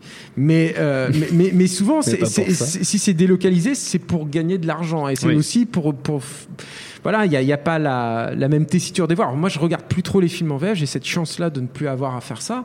Mais c'est vrai qu'à chaque fois que je tombe sur une VF d'un film récent, mais les bras m'en tombent. quoi. C'est rarissime, je trouve, de, de tomber sur une VF récente Hmm. euh, euh, de qualité. Puis un autre souci, c'est le, c'est cette peur du piratage qui fait que souvent les acteurs en VF Oui, euh, découvre le film au bah, moment de. c'est même enfin, pas ça, c'est qu'ils ne voient pas le film en fait. Oui. C'est-à-dire que j'avais entendu dire que c'était pour le Seigneur des Anneaux. Ouais, ils avaient ils avaient ils avaient que doublé les bouches. avec juste les bouches, c'est-à-dire qu'il y avait un cache sur tout le reste de l'image et il y avait Ah, juste la chouette. bouche qui apparaissait à, l- à- à- à l'écran quand il devait euh, bah, doubler euh, tel ou tel Je crois personnage. que la version est sur le Donc, Blu-ray. on imagine que euh, pour les comédiens- spéciale, Non, version bouche. C'est un, c'est un- dans les bonus. c'est un métier difficile, doubleur de, de, de- Ah bah de là, oui, films. c'est c'est clair, un ouais. sacré boulot. Il y a eu des grands acteurs euh, et euh, Bruce Willis dans Piège de cristal euh, en VF, c'est- c'est c'est quelque- c'est- c'est- c'est une autre dimension en fait du film. Moi, je Mmh. préfère la VO évidemment, mais quand tu le vois en VF, ça rapporte quelque chose et tout. Re- Retour à le futur, c'est génial en VF. Et mais euh, mais ça, je me demande si ce serait encore possible aujourd'hui. Mais c'est c'est un autre débat. je suis désolé, je me suis Je voulais juste euh, Non, répondre à la question des internautes. Euh, je suis surpris que personne n'ait cité ce titre-là, parce que pour le coup, je considère que c'est une VF de film d'animation qui écrase euh, la, la version originale. C'est Cusco, l'empereur mégalo. Ouais, non, ils ont, ils ont pas le- qui- Madagascar, voilà, on a comme exemple. euh, qui, en version française, euh, je intéressant. sais pas, réussi à trouver, par simplement par les intonations, Mm. euh, un, un niveau supplémentaire d'humour qu'il n'y a pas dans la VO. C'est vrai, c'est très vrai. Non, après, je, fais juste une aparté euh, rapide sur ce que euh, tu disais, Julien. Euh, tu dis c'est c'est des contraintes enfin, économiques, mais clairement, je, reviens, je fais un lien avec ce que dit Rafik aussi. Euh, le fait que Disney refasse très régulièrement, euh, enfin très régulièrement tous les 10 ans, tous les temps de temps, euh, des, des, des- des doublages, c'est aussi un moyen de rester dans l'actualité, de, faire re- de remettre les produits sur les rayons et de les faire revivre en fait. Et donc derrière, il y, a une, il y a une volonté marketing, une volonté économique qui pour moi, est d'un seul coup, vient en conflit avec tout simplement la qualité euh, d'un- de, de- de- de- de ce qu'ils ont à la base, de l'œuvre à la base et l'intégrité de, ce qui- de l'œuvre à la base. Tout ça pour des contraintes économiques. Enfin, j'ai pas envie de rentrer en mode anarchie, mais c'est juste que d'un seul coup, c'est comme. Non, mais c'est c'est- c'est c'est- C'est c'est- c'est- c'est- Ah, c'est- c'est c'est agaçant. c'est Déjà tout à agaçant. l'heure, oui, le cinéma pareil pour tous. Ceci dit, on en arrive à une c'est époque où, agaçant. où, là, où les, où les réflexes gauchistes peuvent, peuvent euh, se battre pour l'intégrité de Walt Disney. Donc, quand même, Ouais, comme quoi. Ah, il s'est passé quelque chose ça en un mène, siècle. ça mène à tout le capitalisme. Il y a David Honora qui allume des feux de détresse au fond là-bas. mais euh, bon, à moins que ce ne soit c'est- ses c'est- cheveux. C'est c'est moi qui avais proposé ce sujet, j'ai pas pu en placer une. hein. C'est normal. On se moque de ma rousseur, alors je vais prendre cette tribune qui m'est offerte pour, pour, pousser un- pour, Vas-y, pour- pour balancer un coup de gueule. Non, mais euh, alors en fait, non, bah, non, j'ai quelques, quelques réflexions en vrac qui recoupent un certain nombre des choses qui ont déjà été dites, parce que je crois qu'on a quand même dit pas mal de choses. Moi, en plus, des- tu vas des- répéter ce que les autres non, non, non, je vais pas répéter, mais Des déjà le, le- le fait de, de comparer euh, le, le casting euh, américain au, au casting français, en fait, parfois finalement, c'est plutôt bon signe quand les, euh, les voix françaises ne sont pas connues parce que ça veut dire que c'est des, des comédiens de doublage. Et ce qui peut être euh, ce qui peut être plutôt plutôt mieux parce que un des biais aussi et Pixar en fait partie mais euh, effectivement enfin vous l'avez dit pour des raisons euh, commerciales beaucoup de, du cinéma d'animation va aller chercher des des Coé, des Antoine Griezmann ou je ne sais quoi pour, pour faire des voix. et là, ça devient un petit peu n'importe quoi. Batman, Ouais. Bah là, ça devenait, ça devenait vraiment stupide. On n'avait pas, on n'avait pas de Jamel sur Dinosaure, un truc comme ça. Bah, Si, et si, encore, ouais. Jamel, c'est un acteur, quoi. Enfin, je veux dire. oui, mais euh, sur, sur le personnage en, en Ouais. question, ça, ça faisait vraiment tâche. Ça faisait bizarre. Et, euh, et donc, euh, donc déjà, ça c'est un, ça, c'est un aspect, c'est que finalement, euh, le, le- le- la qualité du, du doublage va aussi être liée à la- l'expertise des, des- des- des personnes qui le font. Euh, après, dans les films d'animation, il y a, au-delà du doublage, il y a, il y a aussi la, je- enfin, souvent j'ai l'impression une liberté un petit peu euh, supplémentaire sur la, sur la traduction. Qui, qui, notamment dans les chansons, qui permet parfois des, des trucs intéressants. Et j'ai cet exemple dans Le Roi Lion. avec Est-ce que tu vas chanter? Je ne vais pas chanter parce que je ne Oh. connais pas Oui. l'air, mais prends garde Lyon, ne te trompe pas de voix. En garde de Lyon, je vais pas le Je faire. trouve, ça, surtout pas. je trouve ça extraordinaire comme, comme traduction et comme version française. À cause de Garde Lyon Bah ouais, prends garde Lyon, ne te trompe pas, de, voix. Eh, SNCF. Et incroyable. Et, Je euh, bien, et, et ce, et genre de détails. Donc, euh, donc voilà, je, je, je pense qu'il y a, il y a un truc euh, euh, qui, qui, qui, peut, qui peut apporter quelque chose. Et, un des cas aussi où je m'étais posé la question, alors c'est pas, c'est pas un film totalement d'animation puisque c'est de la performance capture mais sur le Tintin Donc de c'est pas de Spielberg l'animation, hein. c'est pas de Ouais, tu vas- l'animation tu vas me lancer là, me lance pas. non mais voilà donc c'est- mais en fait on est on est on est euh, on est sur le sur le sur À l'entre-deux la où à la fois il y a la performance Ouais, des acteurs euh, avec euh, avec dalle. Tintin et à la fois euh, il y a l'aspect euh, du fait que le personnage de Tintin euh, en soi et logiquement s'exprime en français et du coup ça, ça ajoute quelque chose en fait à la- à la- à l'approche sur les deux versions moi je trouve que les deux versions se tiennent plutôt pas mal euh, je sais pas, si- enfin, ce que tu penses de, je sais pas si, par exemple, Julien qui me regarde avec des gros yeux, euh, est-ce que tu as eu l'occasion de voir Je la VF, plus, là, je suis dégoûté, la là. VF du Tintin de Spielberg? Ouais, je l'ai vu Mais- mais avec mes enfants. Bah voilà, tu- distrait, ouais. Ouais. Non, il y a Vice Versa qui était une bonne VF, tu vois, récente. Bah, Oui. euh, Mais ouais. ils étaient allés chercher là, c'était intéressant Vice Versa parce qu'ils étaient allés chercher plus des vrais acteurs Voilà, assez connus plutôt que des, des têtes euh, d'affiches Bah, des des youtubeurs, youtubeurs comme c'était le cas dans les Go Batman. mais hein. Exactement. vice versa, c'est un cas intéressant où je dirais que les, euh, les voix françaises sont plus connues en France que les acteurs euh, américains de la version originale sont connus aux États-Unis. Ouais, Enfin, c'est- enfin, quand même. hein. ils sont, bah si quand même. Minda, Minda Kaling est pas du Mindy Kaling. Poehler, Mais oui, mais même Amy Poehler, elle n'est pas aussi connue que euh, les, euh, en- aux États-Unis que les. euh, Mais en fait, ouais, c'est pas forcément une question hein. connue. c'est- Enfin, pour moi, c'est aussi une question de. Enfin, par exemple, La Reine des Neiges. euh, moi, j'y suis vraiment allée pour Kristen Bell. Tu vois. Enfin, ça peut paraître stupide parce que c'est juste sa voix, mais c'est une actrice que j'aime beaucoup et je trouve qui est très très bonne en doublage. Euh, et du coup, euh, ça, pour moi, ça a apporté vraiment quelque chose. Et Mindy Kaling, pareil. euh, Enfin, je trouve qu'en fait, c'est des, c'est déjà effectivement, c'est des actrices et des acteurs, mais en plus, euh, qu'ils soient connus ou pas, ils apportent vraiment quelque chose. Et c'est peut-être aussi pour ça qu'effectivement, dans les VF où c'est des vrais, euh, des vrais acteurs de doublage et pas des gens juste célèbres, quoi. En fait, c'est là qu'on a les meilleures versions, quoi. Et Mm. effectivement, tous les exemples qui ont été donnés avec euh, Madagascar, euh, Cusco, etc., Mm. c'était de très On très nous dit bonnes d'ailleurs versions. que Rafik, que quelqu'un dans les commentaires avait signalé euh, Cusco. euh, C'était Didier Gustin qui faisait la voix de Cusco. Comme quoi, hein, comme quoi, comme Jean-Luc Reichmann tout à l'heure. Et on nous dit aussi qu'apparemment sur Garfield, sur le 2, il y a eu des choses assez étonnantes. notamment, ils n'ont pas fini le doublage, ils ont dû le terminer avec des À la bouts d'enregistrement pour finir la version française. Non, apparemment, ils ont bricolé la fin de la version française. Mais Mais il manque de temps aussi. Ça, c'est un autre problème. ouais. hein. C'est un autre souci des bou- doublages aujourd'hui, c'est qu'il manque de temps. Euh, Auparavant, il fut un temps lointain que Rafik a connu comme À l'époque du laserdisc. À l'époque du laserdisc, où tu avais les blockbusters qui sortaient à- au printemps, euh, à l'été aux États-Unis, puis nous, la période des blockbusters en France, bah, c'était en octobre. Et du coup, les mecs, ils avaient, euh, si moi je me rappelle que c'était sur Waterworld, c'était un, c'était un mec qui était très connu en fait dans le doublage, qui avait fait la, qui avait supervisé le, le doublage. euh, Je me rappelle plus de son nom, mais qui avait supervisé le, le doublage du film. Et le mec, il y avait une interview de lui dans le studio, je me souviens de ça, et, euh, et, euh, et euh, qui était un magazine que vous n'avez pas connu. Mais et, il y a eu six mois de 90. travail en fait d'adaptation et d'enregistrement des voix sur Waterworld. Et c'est vrai que la, la VF était euh, était excellente. Le- le- et je crois le un doubleur an. de, le doubleur de, de, de Stallone, hein, qui déjà dans les années 90 faisait cette remarque-là que sur le premier Rocky, ils avaient eu 5 mois et, et sur euh, Rocky 5, ils en avaient eu 5 semaines. Enfin, Et c'est l'étrange Noël de. Monsieur Jack aussi qui a demandé un an, je crois. Il est sorti Ouais. très très tard après parce qu'ils ont magnifique. ah ouais incroyable. Ils avaient traduit super bien toutes les chansons. appel à des paroliers, des les, compositeurs chansons, français, les ouais. chansons étaient sublimes. Bon, on va s'arrêter là sur ce, sur ce sujet, puisqu'on va, on va, on va y passer toute la nuit, je sens. Vous êtes, lan- vous êtes lancés. on va enchaîner quand même avant notre prochain sujet, évidemment, encore un petit jeu. C'est dans Sgt Pepper. C'est. Tu vas la fermer, oui ou merde On parle de Lénine, Vladimir Ilitch, Ulyanov. On reste sur la thématique euh, gauchisme. Et euh, comme d'habitude, ce sera un jeu musical, le préféré de, de David Honora. Euh, J'avais envie qu'on reste dans ce merveilleux monde Tu de nous as pas mis une. VF à reconnaître. Non, Non, bah non, il y a l'instant VF, c'est le le jeu, prochain c'est le jeu. troisième jeu, l'instant VF. Tu Combien pouvais fois inverser Ça Mais va t'es pas déjà venu, Il y a un conducteur Ok, dans l'émission. Il y a un conducteur dans bravo. Wow, wow, wow, wow. On est carré. On va faire simple. 5 extraits de BO de films d'animation, pas que des Pixar, sinon ce serait quand même un peu trop Oh. simple. Toutes époques, comme d'habitude. Le premier. encore nous mettre des chansons. Non, je mets pas de chanson. Ah. Le premier qui trouve a gagné. Premier extrait. C'est Ah, c'est Mickey. Robin des Bois. Robin des Bois. Ah, Bravo Perrine. Waouh. C'est pas, c'est pas du tout c'est Mickey. pas Mickey, Non, c'est Robin des c'était- Bois. c'est C'est pas Steamboat, c'est pas Steamboat Je pensais que c'était Steamboat. non, c'est Robin des Robin des Bois. Bois. Deuxième extrait. Le roi et l'oiseau. Oui, bravo, Oh bravo Rafik, quel talent. Bah c'est c'est Euh, euh, voilà, c'est gros mythe. Voilà, Euh, très bien, quand même. J'ai cru que vous alliez pas trouver tout de Bah suite. si, quand même. Ça été bizarre. Quatrième extrait. C'est euh, Ghost in the Ghost in the Shell. Oh putain, sa vache, ils sont trop forts. La chanson n'a pas commencé. voilà, parce que c'est c'est là que ça commence. Très belle chanson. Voilà. Euh, bon bah du coup le cinquième extrait. plus qu'une chanson. Oui.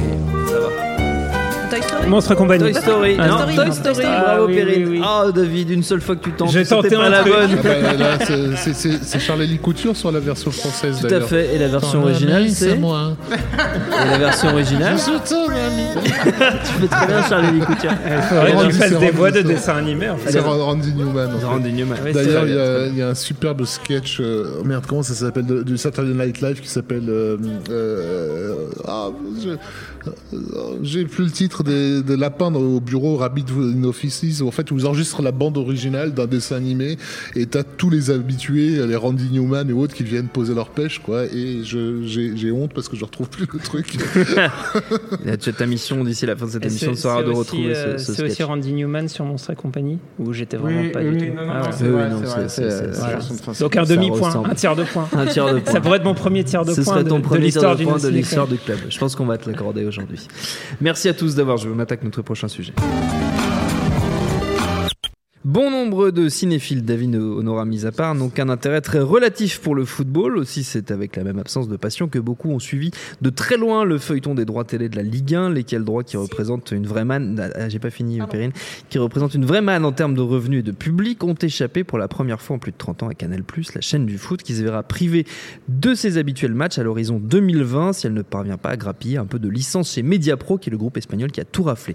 Quel rapport avec le cinéma? Eh bien, il vous aura pas échappé que Canal est un des financiers essentiels du cinéma français, que sans la cagnotte du foot, on est en droit de se demander si les choses ne vont pas tourner vinaigre pour la création cinématographique française. Est-ce qu'il faut s'inquiéter? Vas-y, c'est bon, Perrine, tu peux y aller. Est-ce qu'il faut s'inquiéter? C'est Oui. ça la question. Oui. Euh, je ne sais pas s'il faut s'inquiéter. En tout cas, le, le- le- le monde euh, du cinéma à l'heure actuelle, Ça dépend qui on est. Oui, voilà, ça dépend qui on est. Mais euh, eux s'inquiètent un tout petit peu aussi parce que c'est pas euh, la ligue, enfin les droits de la Ligue 1, donc euh, raflés par Mediapro, euh, Mhm. ce, ce groupe espagnol racheté par les Chinois, euh, qui a raflé donc euh, les, les droits de la Ligue 1 pour 1 milliard 15, 150 millions, si je dis pas de bêtises. Ils ont, ils ont Euh, raflé une partie des lots, sachant que Les deux premiers- les deux premiers Oh, non lots, plus. Non, ils ont Six lots trois sur lots. non? Non. Enfin bon, bah, ils ont Bon, raflé quatre- beaucoup de lots. quatre lots sur 8 ou un truc. Ils ont raflé beaucoup de lots et enfin, pour plus d'un milliard, une augmentation de 60% de, de- de- de- des droits, c'est vraiment bravo la, la LFP. Euh, mais euh, en soi, euh, donc voilà, il- le fait que d'un seul coup Canal Plus se perde ces droits-là, c'est un petit peu la cerise sur le, le- top of the cake de The Cherry qui était déjà là en fait. C'est-à-dire que depuis euh, maintenant quelques temps, depuis quelques années maintenant, euh, Canal Plus perd de plus en plus d'abonnés. C'est pas un secret pour personne. Même eux, ils finissent par le reconnaître. hein, Dans les petites lignes, à chaque fois, ils, le- ils finissent par le reconnaître. Euh, ils perdent des abonnés. Donc, qu'est-ce que ça veut dire la perte d'abonnés? C'est une perte de rentrée d'argent pour Canal+.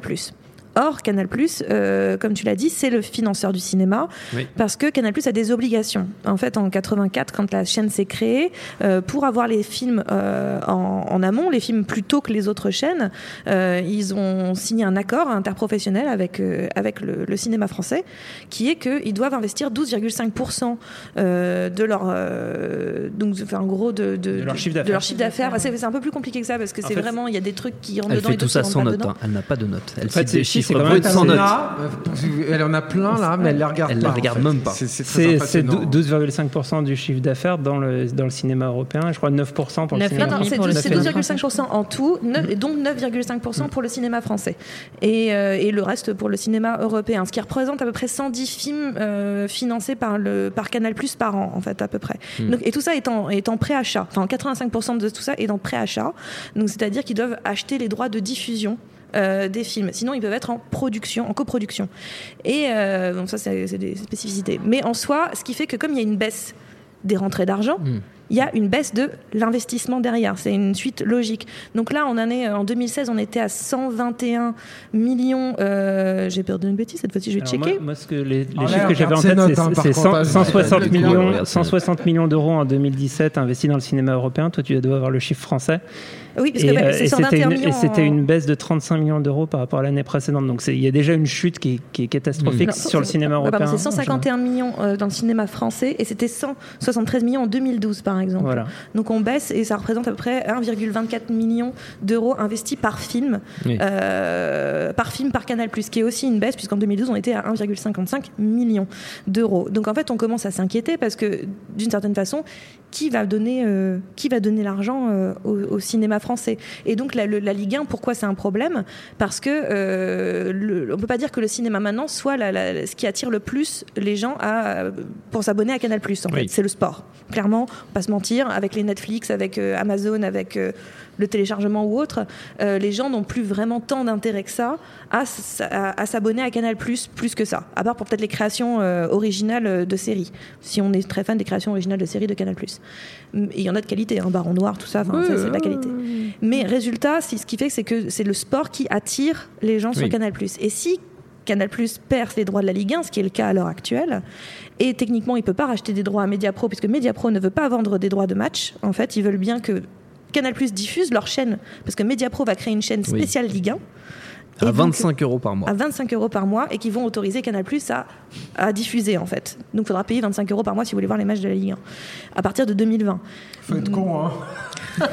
Donc ça c'est un peu. euh, Ça me fait pas rire. Il le vit très mal.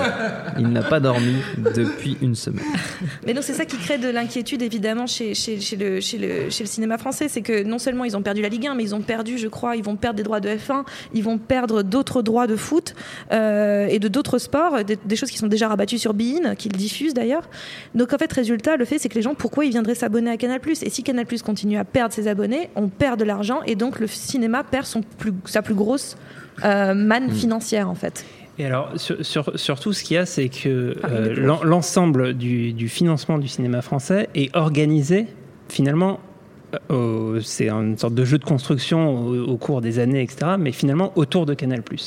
Parce, parce que, euh, et en partie, euh, enfin, même essentiellement, euh, on en a parlé dans, dans des précédentes émissions, la, la chronologie des médias qui, euh, qui en fait organise de manière interprofessionnelle les fenêtres de diffusion des films. Euh, un an euh, en, sur- euh, un an après la sortie salle euh, sur Canal+. Dix mois. Dix mois, ouais. En fait, j'ai les, les- les fenêtres se, se resserrent petit à petit. Donc, c'était quatre mois pour le DVD et la VOD. Maintenant, c'est trois mois. non, je non, c'est. 4 mois pour le DVD et la VOD, 3 mois sous, sous condition. Et sinon, c'est 10 mois pour, pour Canal, mais ils demandent 6 mois. Voilà, et puis euh, trois ans pour la SVOD, donc euh, Netflix, euh, etc.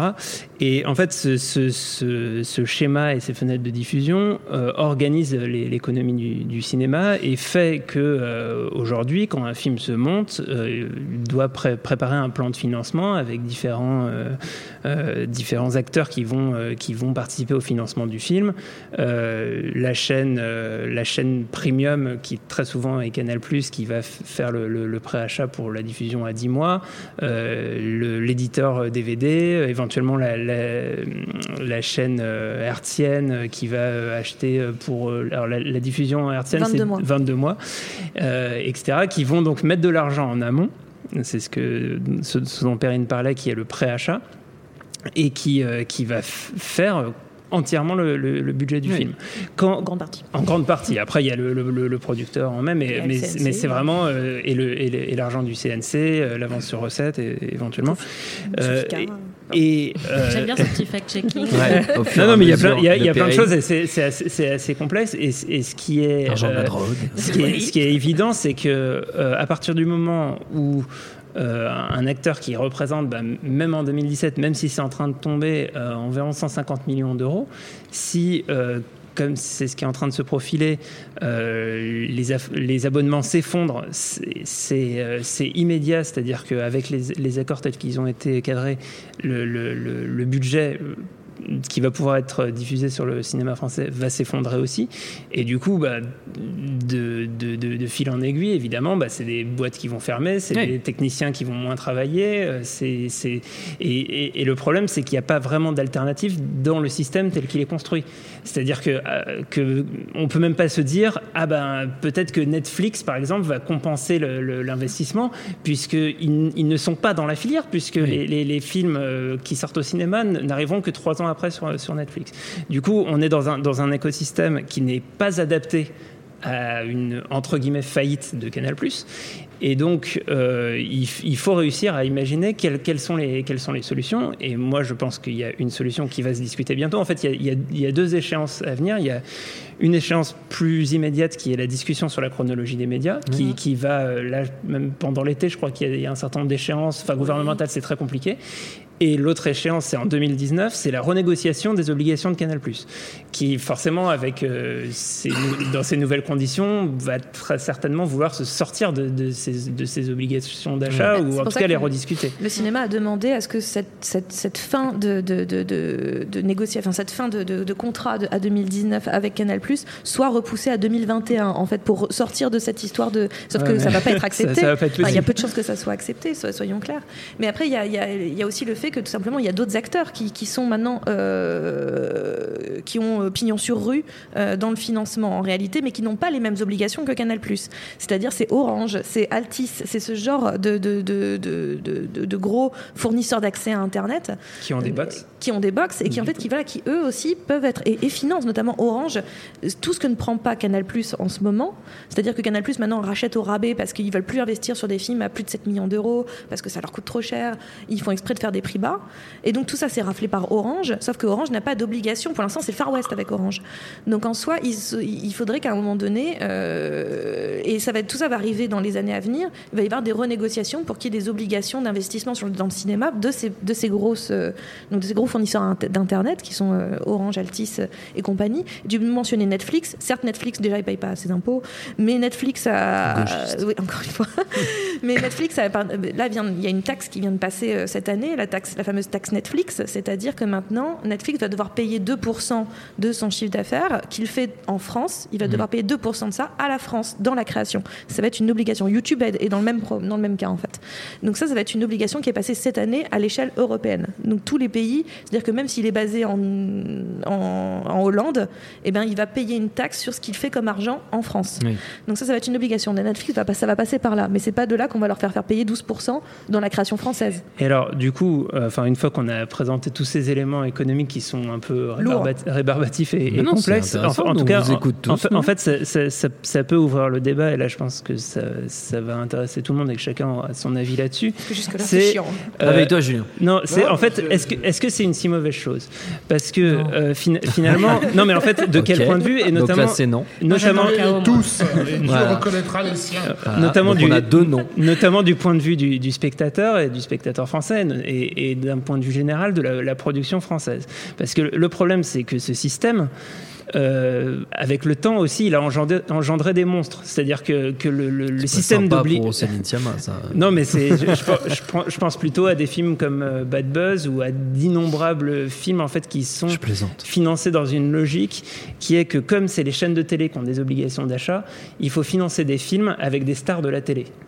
Et euh, avec euh, du Il y a coup des stars qui parlent à TF1, à France 2, etc. quoi. Exactement. Et donc, et, qui- et- et donc qui sont euh, donc on, a- on a tout un cinéma français et un cinéma entre guillemets populaire, en tout cas qui se veut populaire français, qui sur ces dernières années s'est financé euh, sur des personnalités qui ont été façonnées par la télé. Et du coup, on est, on est dans un truc qui, qui est euh, voilà, une- la- la- enfin, le, le- le cinéma ambitieux français, en tout cas celui qui coûte de l'argent.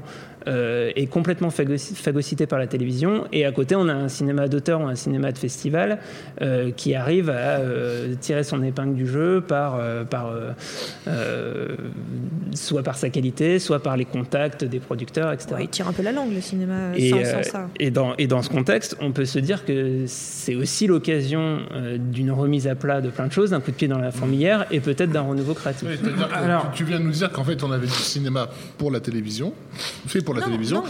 du cinéma fait pour les festivals, et en, en fait de savoir est-ce qu'on va pouvoir faire du cinéma pour le cinéma. Ça, ça. en fait. ça serait pas mal.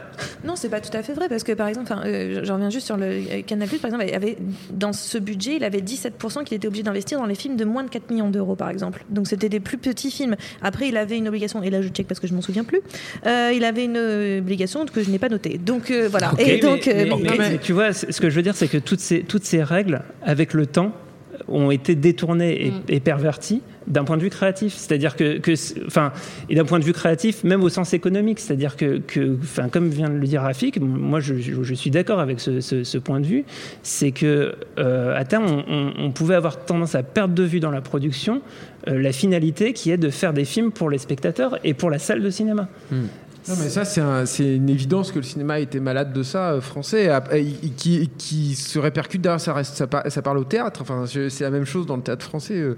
Enfin, bon, je ne suis pas trop l'actualité du théâtre, mais c'est pareil. Quoi. Bah T'as le théâtre de, parles t'as le de- Non, mais parce que c'est la, la- la- disons que la, la- la dichotomie est la même. C'est-à-dire que tu as d'un côté public la- et théâtre privé, c'est ce que T'as d'un côté, voilà, t'as d'un côté le, le boulevard euh, qui tâche là, et, euh, et puis de, de l'autre côté euh, du, du, du- du- du théâtre d'auteur euh, assez imbitable. euh. Le cid à Euh, poil. parfois, après moi, le truc quand même. euh, après, moi- euh, après moi, le En truc, c'est que mots? Canal, moi, je trouve Il y avait quand même une vertu en fait là-dedans et je, trouve que dans Canal il y a eu des, tentatives de créer euh, des, alternatives ou des ateliers euh, qui étaient euh, qui étaient assez intéressants. C'est-à-dire que c'est quand même un instrument qui a qui a, qui a donné naissance à, euh, à, à des choses qui étaient vraiment bien, je trouve, pour la, la cinématographie française. Je- Un outil comme Canal Plus Écriture, par exemple, euh, c'était euh, qui, qui est issu de tout ça, hein, euh, très clairement. Euh, c'était quand même, euh, voilà, il y en a, il y a pas beaucoup de pays où tu as eu un. Pour les abrutis comme moi qui savent comme pas ce ça. que c'est Canal Plus Écriture, Alors Canal Plus Écriture, je crois que c'est Nicolas Boukrieff Ouais, qui était à l'origine. Ensuite, ça a été François Cognard. Et, euh, et, et- et- et toujours dans, cette- dans, dans le cadre en fait de leurs obligations de production, ils prenaient vraiment la problématique à sa source, qui était le développement du scénario. Qui, je- alors je pense, parce que moi je suis pas dans le secret des dieux là sur là-dessus, sur la- la- la- les raisons de l'existence même de, de Canal Plus Écriture, mais qui était de, ben, il faut tout simplement d'avoir des, des programmes à proposer qui soient pas les sempiternels justement films Voilà. français qu'ils avaient Déjà de- un travail, un, Ouais. un laboratoire, mais aussi donner le- le- la chance aux scénaristes français de d'exploiter, de, de bien travailler aussi leur scénario. La question du cinéma, c'est- C'est-à-dire euh, qu'un un scénario comme Le Pacte des loups, et je parle du scénario, je ne parle pas du, du- du film terminé, mais, mais le, le- le pacte, trouve bien, Le Pacte des euh, loups. le Ouais. Pacte des loups a été développé pendant des années à Canal Canal+, Plus Écriture, et c'est un projet qu'ils ont pu porter parce qu'ils avaient qui- justement c'est ce Canal qui, euh, qui Dupontel leur- vient de voilà. cette école-là. par exemple, voilà, remarquez que sur euh, certaines grilles de, de, de la semaine, notamment sur le samedi, il y avait un public plus jeune euh, que ce public plus jeune. Si tu devais, parce qu'ils avaient, comment dire, ils devaient passer tant de films français euh, euh, par jour, tu vois. Oui, ils ont une voilà. obligation de diffusion de obligation de films diffusion. Donc du coup, ils allaient, ils allaient pas à ce public jeune leur balancer euh, soit du Piala, soit du Danny Boone. Et, euh, et, et donc la, la, la demande ex- express de produire de- du cinéma d'horreur, elle, elle, elle émanait de Canal+, du cinéma d'horreur français, pour pouvoir dans cette grille-là avoir des films d'horreur à proposer à ce il y a eu les public-là. Movies, hein. Mais il y a les. French Fryers, ils ont Mm. aidé vraiment les French Fryers Oui, à un moment donné. ça- ils ont sauvé existe. en partie Même- le cinéma de genre français. même- avant qu'ils se lancent, euh, qu'ils se lancent dans, dans, comme tu le dis, à la source euh, du problème, déjà il y avait eu, dès le départ, hein, dès le lancement de Canal+, euh, faut pas l'oublier, un, un- un- un- comment dire, un effort euh, fait vers une certaine euh, cinéphilie. Euh, C'est-à-dire, c'est quand même la, la première chaîne en France qui a, qui a décidé de passer de la version originale sous-titrée sur des films qui étaient récents. Euh, il y avait que les ciné-clubs euh, qui pouvaient s'autoriser ça après minuit. Pour des gens comme moi, qui ont grandi dans les années 80, ça a été une, une- une révolution, quoi, de pouvoir euh, choper la VO euh, des, des films. Le format euh, était systématiquement respecté. Un de leurs premiers gros coups. Ça a été la diffusion de Star Wars en 84, hein, dans les premières semaines de, de- de la chaîne. Il y a eu le c'était- cinéma de quartier voilà, aussi, c'est- il y avait, euh, Star Wars, c'était le film, euh, comment dire, qu'il fallait avoir pour montrer qu'on était la chaîne, une chaîne moderne. Euh, ils l'ont diffusé en, en, en 2.35, euh, alors que les, les, les chaînes du monde entier passaient le film en, en scan. Donc il a fallu quand même demander à la Fox une copie spéciale juste pour Canal France, etc. Et ils ont euh, systématiquement gardé le format respecté pendant des années, alors que alors que c'était pas du tout une, une habitude qui aurait pu s'implanter en France, quoi. Euh, Qu'est-ce qu'il y a eu d'autre? Donc il y a eu effectivement les développements thématiques des, des cinémas de quartier, comme tu l'as dit, avec Jean-Pierre Dionnet. Il y avait Euh, cette émission de non. Nicolas Boukrieff aussi où il Tout passait des films euh, genre bah, ça, ça allait de Django de Ronnie Yu à Ouais, des- Hardcore par exemple de Paul Schrader enfin Mm. des films relativement rares et tout je, je veux dire ce ce qui était intéressant de Canal c'est que ça a été aussi il faut savoir ce qu'on perd en fait avec Voilà. tout ça c'est pour ça que je rappelle ça et ça a été un, un, un, un- un- un creuset en fait euh, dans la culture euh, française qu- qu'évidemment on a perdu hein, Mm. ces, ces dernières années il y a plus il y a, il y a plus tout ça hein, Canal hein. le journal du cinéma ne veut plus rien dire aujourd'hui euh, sur sur Canal Alors qu'à- une époque, c'était génial. Il était, il était blindé de journalistes, C'était notamment. pas, c'était des pas la même époque non plus. Enfin, Euh, non, c'est bien, Non. juste comme, non, on profite, du débat pour rappeler, pour rappeler de, ça faisait partie, disons, de la même énergie, d'une part, et puis je pense que, euh, époque ou pas, ce serait encore possible aujourd'hui d'avoir cette exigence-là. Ah bah c'était lié aussi à des, à des personnalités à la fois fondatrices de, Bien de. Canal et euh, dans ses extensions euh, avec euh, aussi euh, les extensions du groupe Canal sur le câble, sur le satellite, etc. Mais avec à l'origine, euh, enfin des personnalités comme euh, René Bonnel dans les dans les fondateurs ou euh, ou plus tard en fait av- avant l'arrivée de Bolloré, euh, Manuel Alduy euh, à la Bien sûr. direction Ouais. du, cinéma de Canal+. C'est des gens qui sont réellement passionnés, Rodolphe Aussi, évidemment. qui diffusent, enfin qui diffusaient à leurs équipes, enfin et qui déjà rassemblaient autour d'eux des vrais passionnés. Et, euh, et d'ailleurs, enfin, on va, on va pas parler de foot, mais je, je veux dire, sur le foot aussi, ça envie, reste, hein. une, ça Ah, reste une, une grande chaîne Dis-le euh, envie de parler de pour, foot. pour traiter Non, mais le football. raison, c'est- c'est- Et c'est parce que parce sur qu'il Canal+. rassemblait des passionnés. Après, c- tous ces gens euh, ont disparu en fait euh, petit à petit avec l'arrivée de Bolloré. euh, Bolloré a fait beaucoup de mal à Canal+. Et là, c'est terrible parce que depuis tout à l'heure, on parle de Canal+ au passé, j'ai envie de dire à l'imparfait, et c'est assez violent. Euh, Canal+ n'est pas encore euh, du tout enterré parce que là, on parle de deux- une échéance à 2020, donc il y a encore deux ans pour, enfin, allez quoi, un an et demi pour sauver la baraque. Euh, mais comment La question, c'est comment Canal+ peut se sauver. Et en soi, moi, je trouve que finalement, ce qui est en train de se passer, le fait que bah, il perd des abonnés, le fait qu'on est obligé de réfléchir à nouveau sur tout simplement le système de financement du cinéma en général, est une très bonne chose en réalité, parce qu'on peut pas Mm. tout d'un seul coup, ce qu'on a fait pendant des années, parce qu'il n'y avait pas d'autres modèles, on n'avait pas Netflix et compagnie, on n'avait pas le, le développement d'Internet comme on l'a maintenant.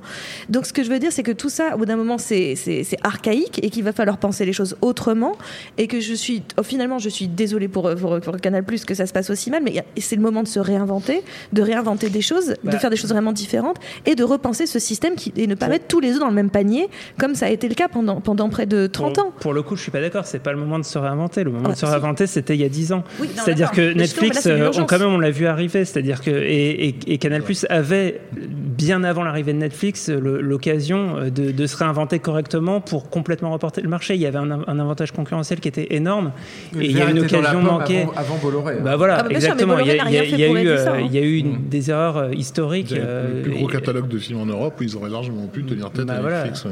Largement à un moment donné, mais je veux dire maintenant, là c'est- un constat de ça aurait dû, ça n'est pas. Bon maintenant le, le rest- le- le résultat est comme ça, et ben il va falloir faire des choses très différentes, il va falloir faire les choses autrement. Et moi je pense que le cinéma français ne peut pas constamment euh, s'appuyer sur sur Canal parce que euh, bah, Canal de toute façon là, n'a plus les épaules aussi solides, euh, c'est très logique. Et donc à un moment donné, on a une multitude euh, de, de financeurs qui sont là et qui sont, en, je l'ai dit tout à l'heure, mais en Far West.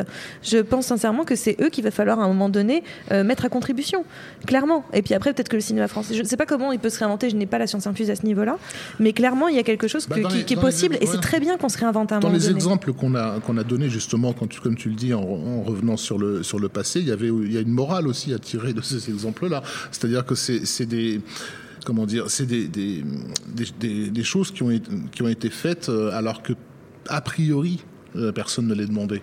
Euh, C'est-à-dire qu'on voilà, ils ont, ils ont, ils ont, ils ont devancé euh, le public dans ces demandes. Évidemment que lorsque Canal Plus a, a décidé de diffuser du porno, c'était un produit d'appel pour, euh, pour, euh, pour, pour ses abonnés, mais aucun abonné n'a jamais demandé à ce qu'il y ait un magazine euh, du cinéma porno euh, avec, les, avec les coulisses et que tout d'un coup, ce truc un peu obscur pour les, pour les gens devienne concrètement une industrie à leurs yeux. euh, Et qui était un magazine érudit en plus Mais un de truc culte, maintenant tout le monde connaît le journal du Hard. Enfin, c'est pas un truc, euh, c'est même pas un truc obscur comme maintenant. c'est- anticiper les, de- les demandes du public et, et- et pas, et, et pas le, le- le suivre bêtement, arrêter de le prendre pour un débile, qu'effectivement le fait de passer des, ver- des versions originales sous-titrées ne va pas effrayer les gens au point ils vont se désabonner de, de, de ta chaîne, etc. Enfin, c'est les, les C'était pas le les leçons par le bas, voilà. en fait, Canal, Les leçons, les leçons sont, sont là, quoi. Bon, il suffit de se baisser de servir.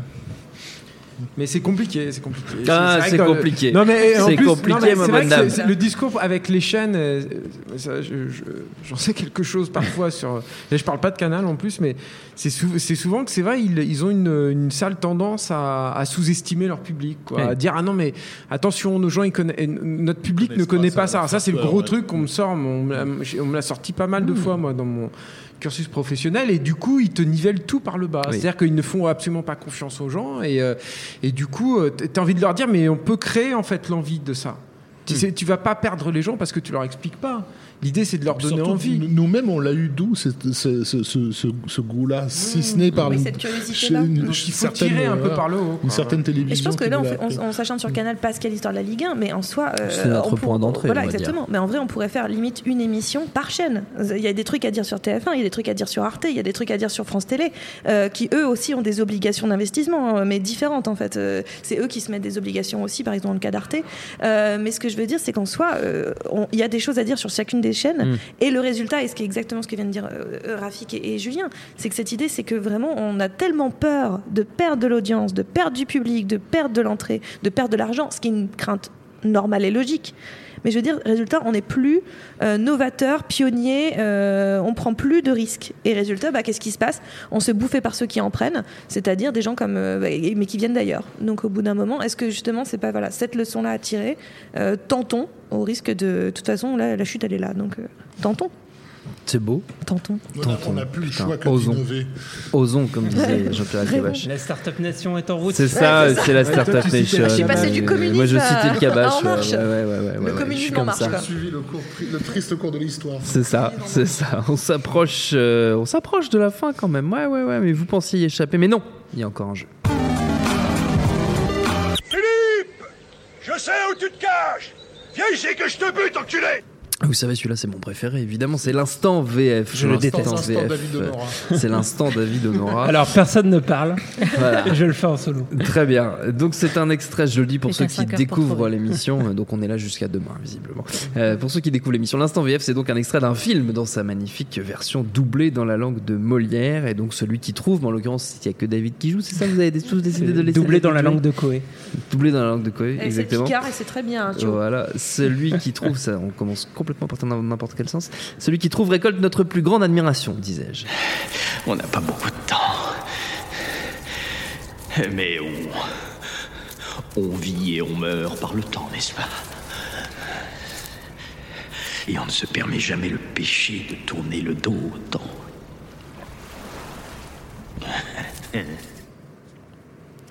Ah, ça Eh fait ben. moins les malins. hein. Ça me dit quelque chose. Ouais, Bah, ouais, ouais, ouais. On peut tenter un truc Je sais pas pas pourquoi. Non, alors, Tu peux- tu pouvais tenter des choses. de Je pense à Dark City, j'en ai. Non, c'est pas Dark City. pourquoi. Moi j'ai The Dark Knight. Non, c'est pas Dark Knight, on l'a déjà mis de Dark Ah Knight bah, je dans, sais le- pas, dans oui, une oui, oui, émission je sais. J'allais dire un truc de voyage dans le temps, genre euh, l'armée des douze singes. Non, non, Pas Highlander. Non, c'est pas Highlander. Il y a un dit truc avec du temps. Il y avait de l'eau à côté de lui. euh. Oui, il y avait de l'eau à côté de lui, ouais. ouais, ouais. De l'eau et du Bah, temps. Donne-nous un indice, nous laisse pas dans le noir. Bah, 10, ce serait de passer le deuxième extrait, mais là, vous allez trouver tout de suite.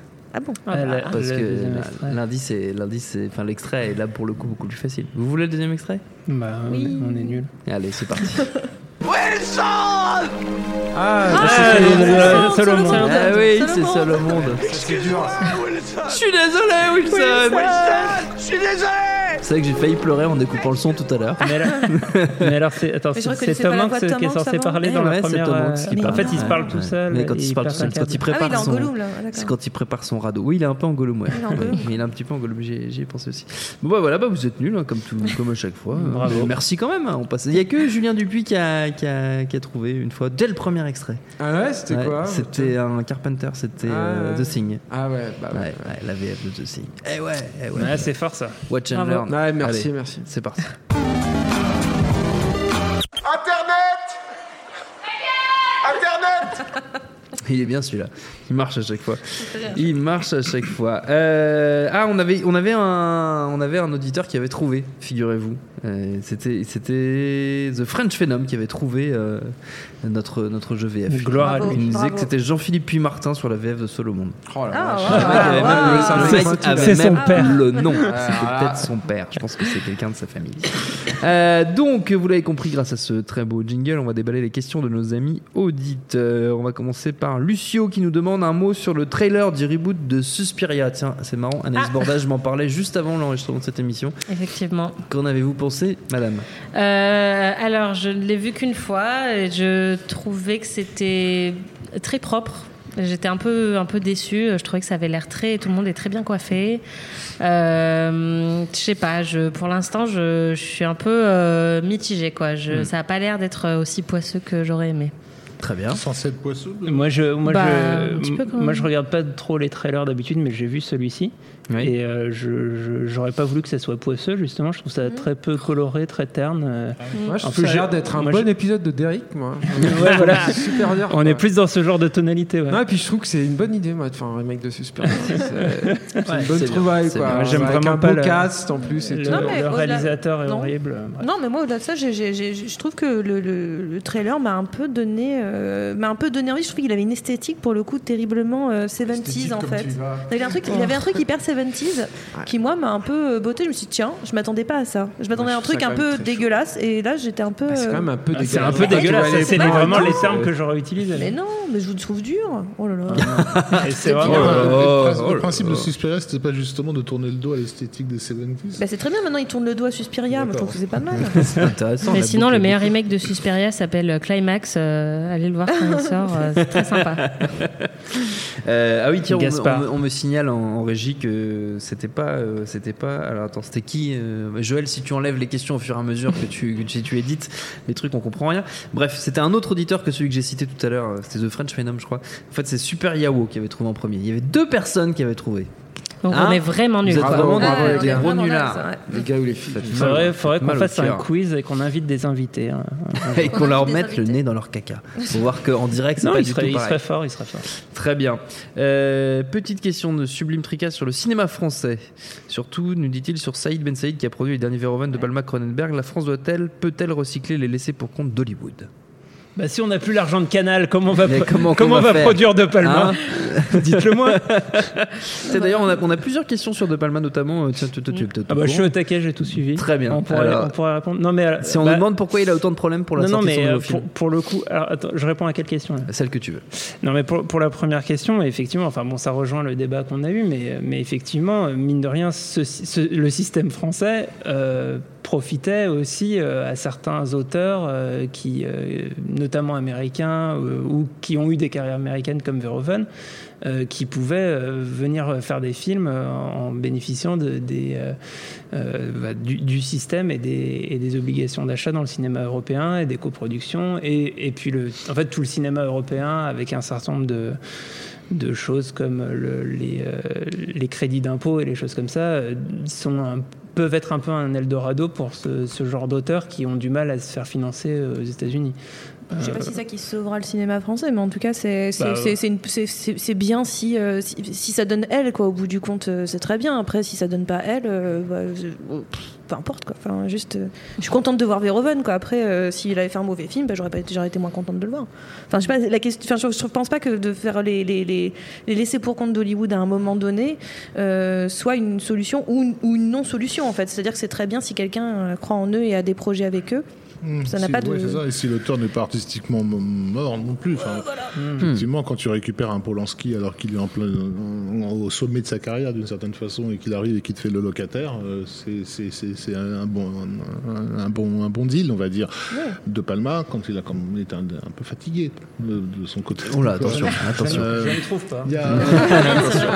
attention. C'était très politique. contre, attention truc que dit. le cinéma français ou même le cinéma européen tout, tout court euh, ne, ne semble pas euh, n'utilise pas, c'est que Hollywood, comme on l'a vu, a décidé de tourner le dos à toute création entre guillemets euh, originale en ne faisant plus que des, que- que, des Borderline. franchises. Il faut savoir qu'un studio comme la Warner dort sur quelque chose comme 200 000, je crois, scripts jamais adaptés. Euh, je sais pas si quelqu'un aurait l'intelligence d'aller fouiner dans leur cave, de, Oui. de- de leur acheter à des- à- à- à- avec un quignon de pain parce qu'ils sont ils en ont plus rien à foutre certains des, des- des chefs-d'œuvre qui dorment dans, dans, dans leur sous-sol pour en faire effectivement des- des films au niveau européen avec certains de ces cinéastes qui seraient tout à fait en mesure de le faire. Enfin, euh, voilà, j'ai j'ai des exemples comme ça qui me viennent en tête mais que je vais pas citer parce que je vais. Je vais- je- Tu veux les garder pour toi et faire plein les d'argent. vendre, voilà, c'est ça. Et David, donc la question sur De Palma. Donc la question sur De Palma, c'était quoi? Pourquoi De Palma a autant de problèmes euh, pour la sortie de son nouveau film? Euh, bah, apparemment, il- ça s'est très mal passé avec son producteur, qui pour le coup est un producteur allemand. En fait, il, a, il, a, il, il avait fait. euh, Ça a à voir, le fait que ça soit pas- mal passé Non, non, mais il soit a- en fait, il- parce que tu as cité Saïd Ben Saïd, euh, qui avait Ah oui. produit euh, euh, Passion et euh, qui euh, apparemment euh, aurait envie de produire son prochain projet euh, qui serait inspiré de l'affaire Weinstein. Donc, c'est, enfin, De Palma parle d'un film qui, qui euh, se situerait dans le, dans le secteur du cinéma. Il, a, il envisage de le tourner en 2019 au Festival de Toronto. Euh, donc pendant le festival, dans ce cadre-là, et de, apparemment suivre enfin, l'histoire d'un producteur euh, qui aura des, violences sexuelles.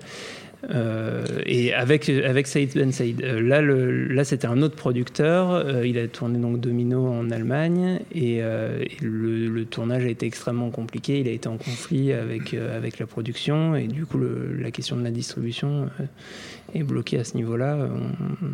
On espère pouvoir voir le film euh, très vite. Ça rappelle un certain Terry Gilliam.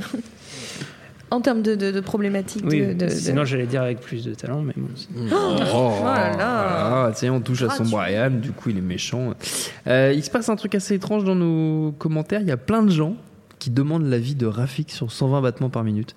Alors, je ne sais pas. je ne sais pas- C'est un happening. Je ne sais pas pourquoi. Il y a, un- il y a une flash mob Il dans les adore, commentaires. ouais. Est-ce que tu l'as vu bon, Je l'ai vu dans les, dans les meilleures conditions possibles. Je l'ai vu, euh, une projection euh, du CNC.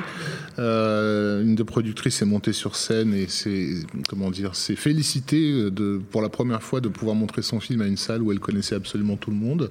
Euh, ce qui donnait une certaine idée de, comment dire, bah justement de l'état de la production française où finalement tu peux monter des projets simplement par, euh, comment dire un, certain clientélisme euh, qui n'a même plus besoin d'être d'être d'être d'être déguisé. Euh, bon, j'ai trouvé le film totalement pourri, mais pas plus que que d'autres films français que j'ai pu voir ces, dernières années. J'étais j'étais né- néanmoins surpris parce que j'avais l'impression, comment dire, j'avais pas l'impression que le cinéma français actuel euh, empruntait à ce point au, au, au style télévisuel des années 80. Et je parle en France, hein, puisqu'on a l'impression de me taper vraiment un téléfilm des années des années 80. Euh, euh, cependant, plus le film avançait et plus j'avais euh, j'avais de, gros gros problèmes qui étaient plus de l'ordre de l'esthétique, mais de l'ordre de la de la morale en fait. Et j'ai été carrément scandalisé par, euh, désolé, je spoil, hein, par euh, par la, fin du film où pour bien te faire avaler dans le gosier la mort de d'un personnage principal, on t'impose une minute de silence sur le générique final en coupant tout le, le son quoi. Évidemment, ce que ça veut dire à ce moment-là, c'est que personne dans la salle ne peut bouger parce que on est tous censés se recueillir sur la mort de ce, de ce, de ce personnage. Et donc, je me suis fait un plaisir de me lever bruyamment parce que le film était terminé. Bordel, j'ai envie de sortir fumer ma clope et de bousculer tout le monde. Et j'ai vraiment haï le film. Et du coup, Jack Lang. Non, mais rentrer chez moi, j'ai fait. vrai. Je me suis inscrit à une page Facebook. Je crois qu'on était quatre, euh, qui, qui était la, page anti anti 120 battements par minute, un truc comme ça, juste par, sur le, sous, le, sous le coup de la colère, quoi. Mais euh, voilà, donc je, moi, je le, je le mets euh, six pieds sous terre. D'accord, ok. Ah ouais, ouais, je comprends pourquoi les gens nous posent des questions.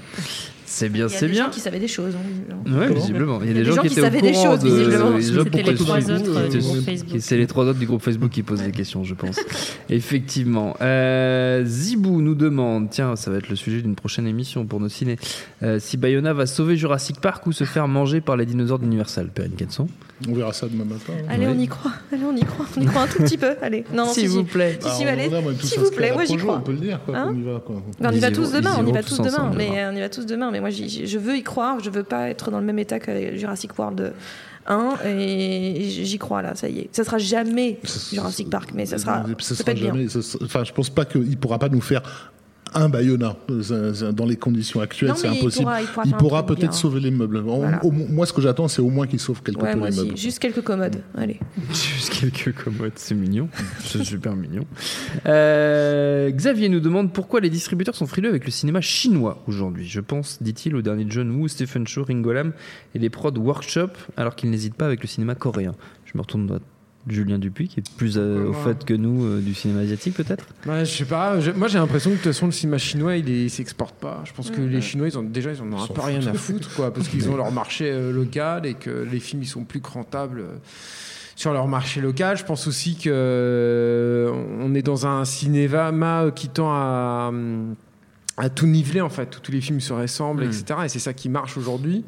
Et que le cinéma chinois, bon, mauvais, hein, je pense à même un, blockbuster chinois comme Chasseur de monstres qui est sorti directement en Blu-ray en France et qui a remporté un carton euh, phénoménal en Chine.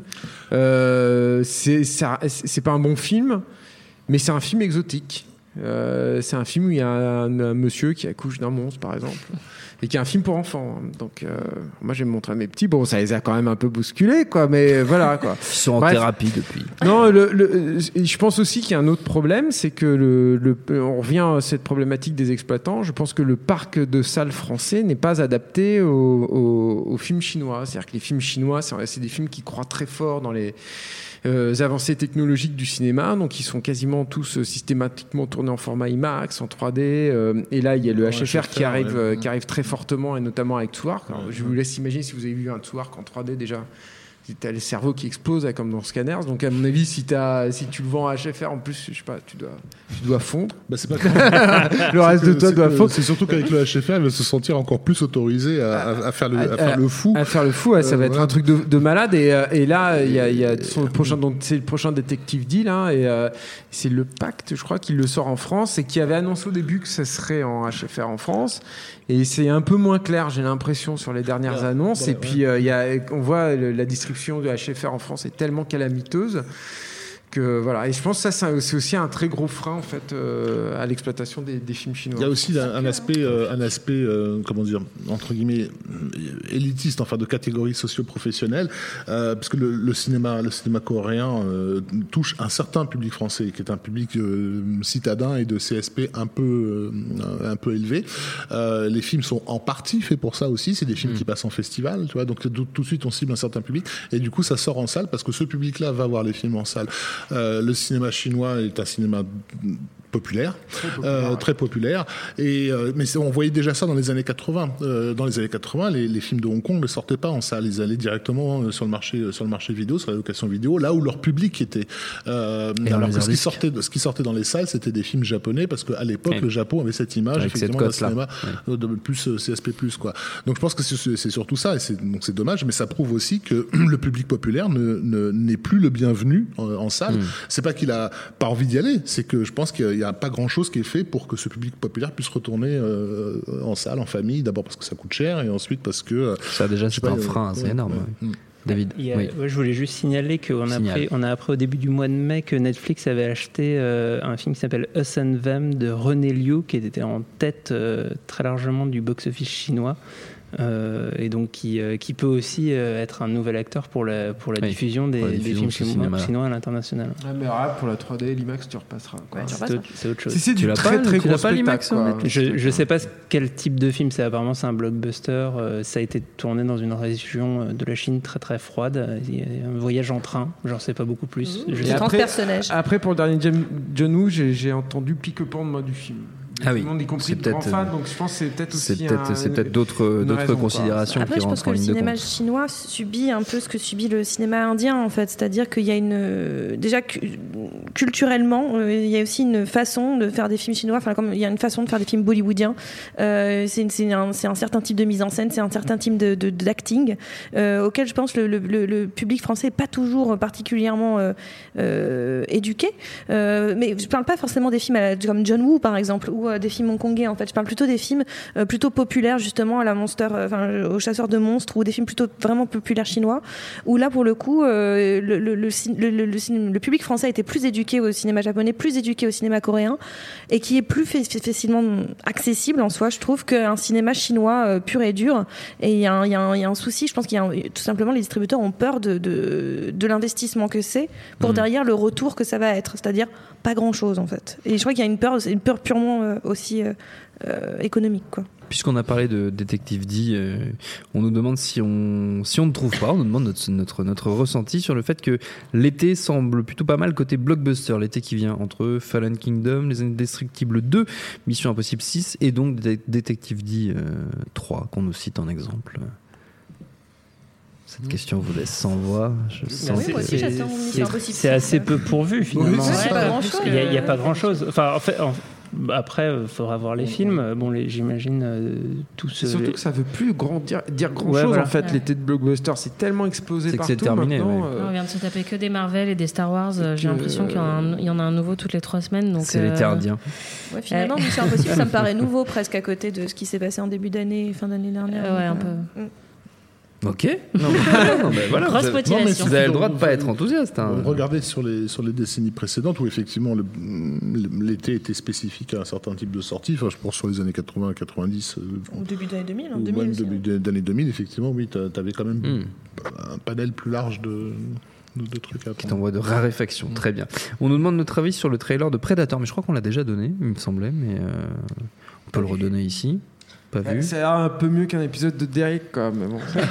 non, c'est pas. euh, Sur l'échelle des épisodes de Derek. Moi, je- moi, On est c'est- plutôt saison 1, c'est- saison 2. Ça- mais moi, il me fait un peu peur. hein. Moi, ce film, apparemment, en plus, il y a eu des gros problèmes là, De de- prod. sur le tournage Ouais. et tout. Il y a eu beaucoup de, re- de, de retakes. euh, je suis pas sûr qu'elles aient toutes été assurées par Shane Black en plus.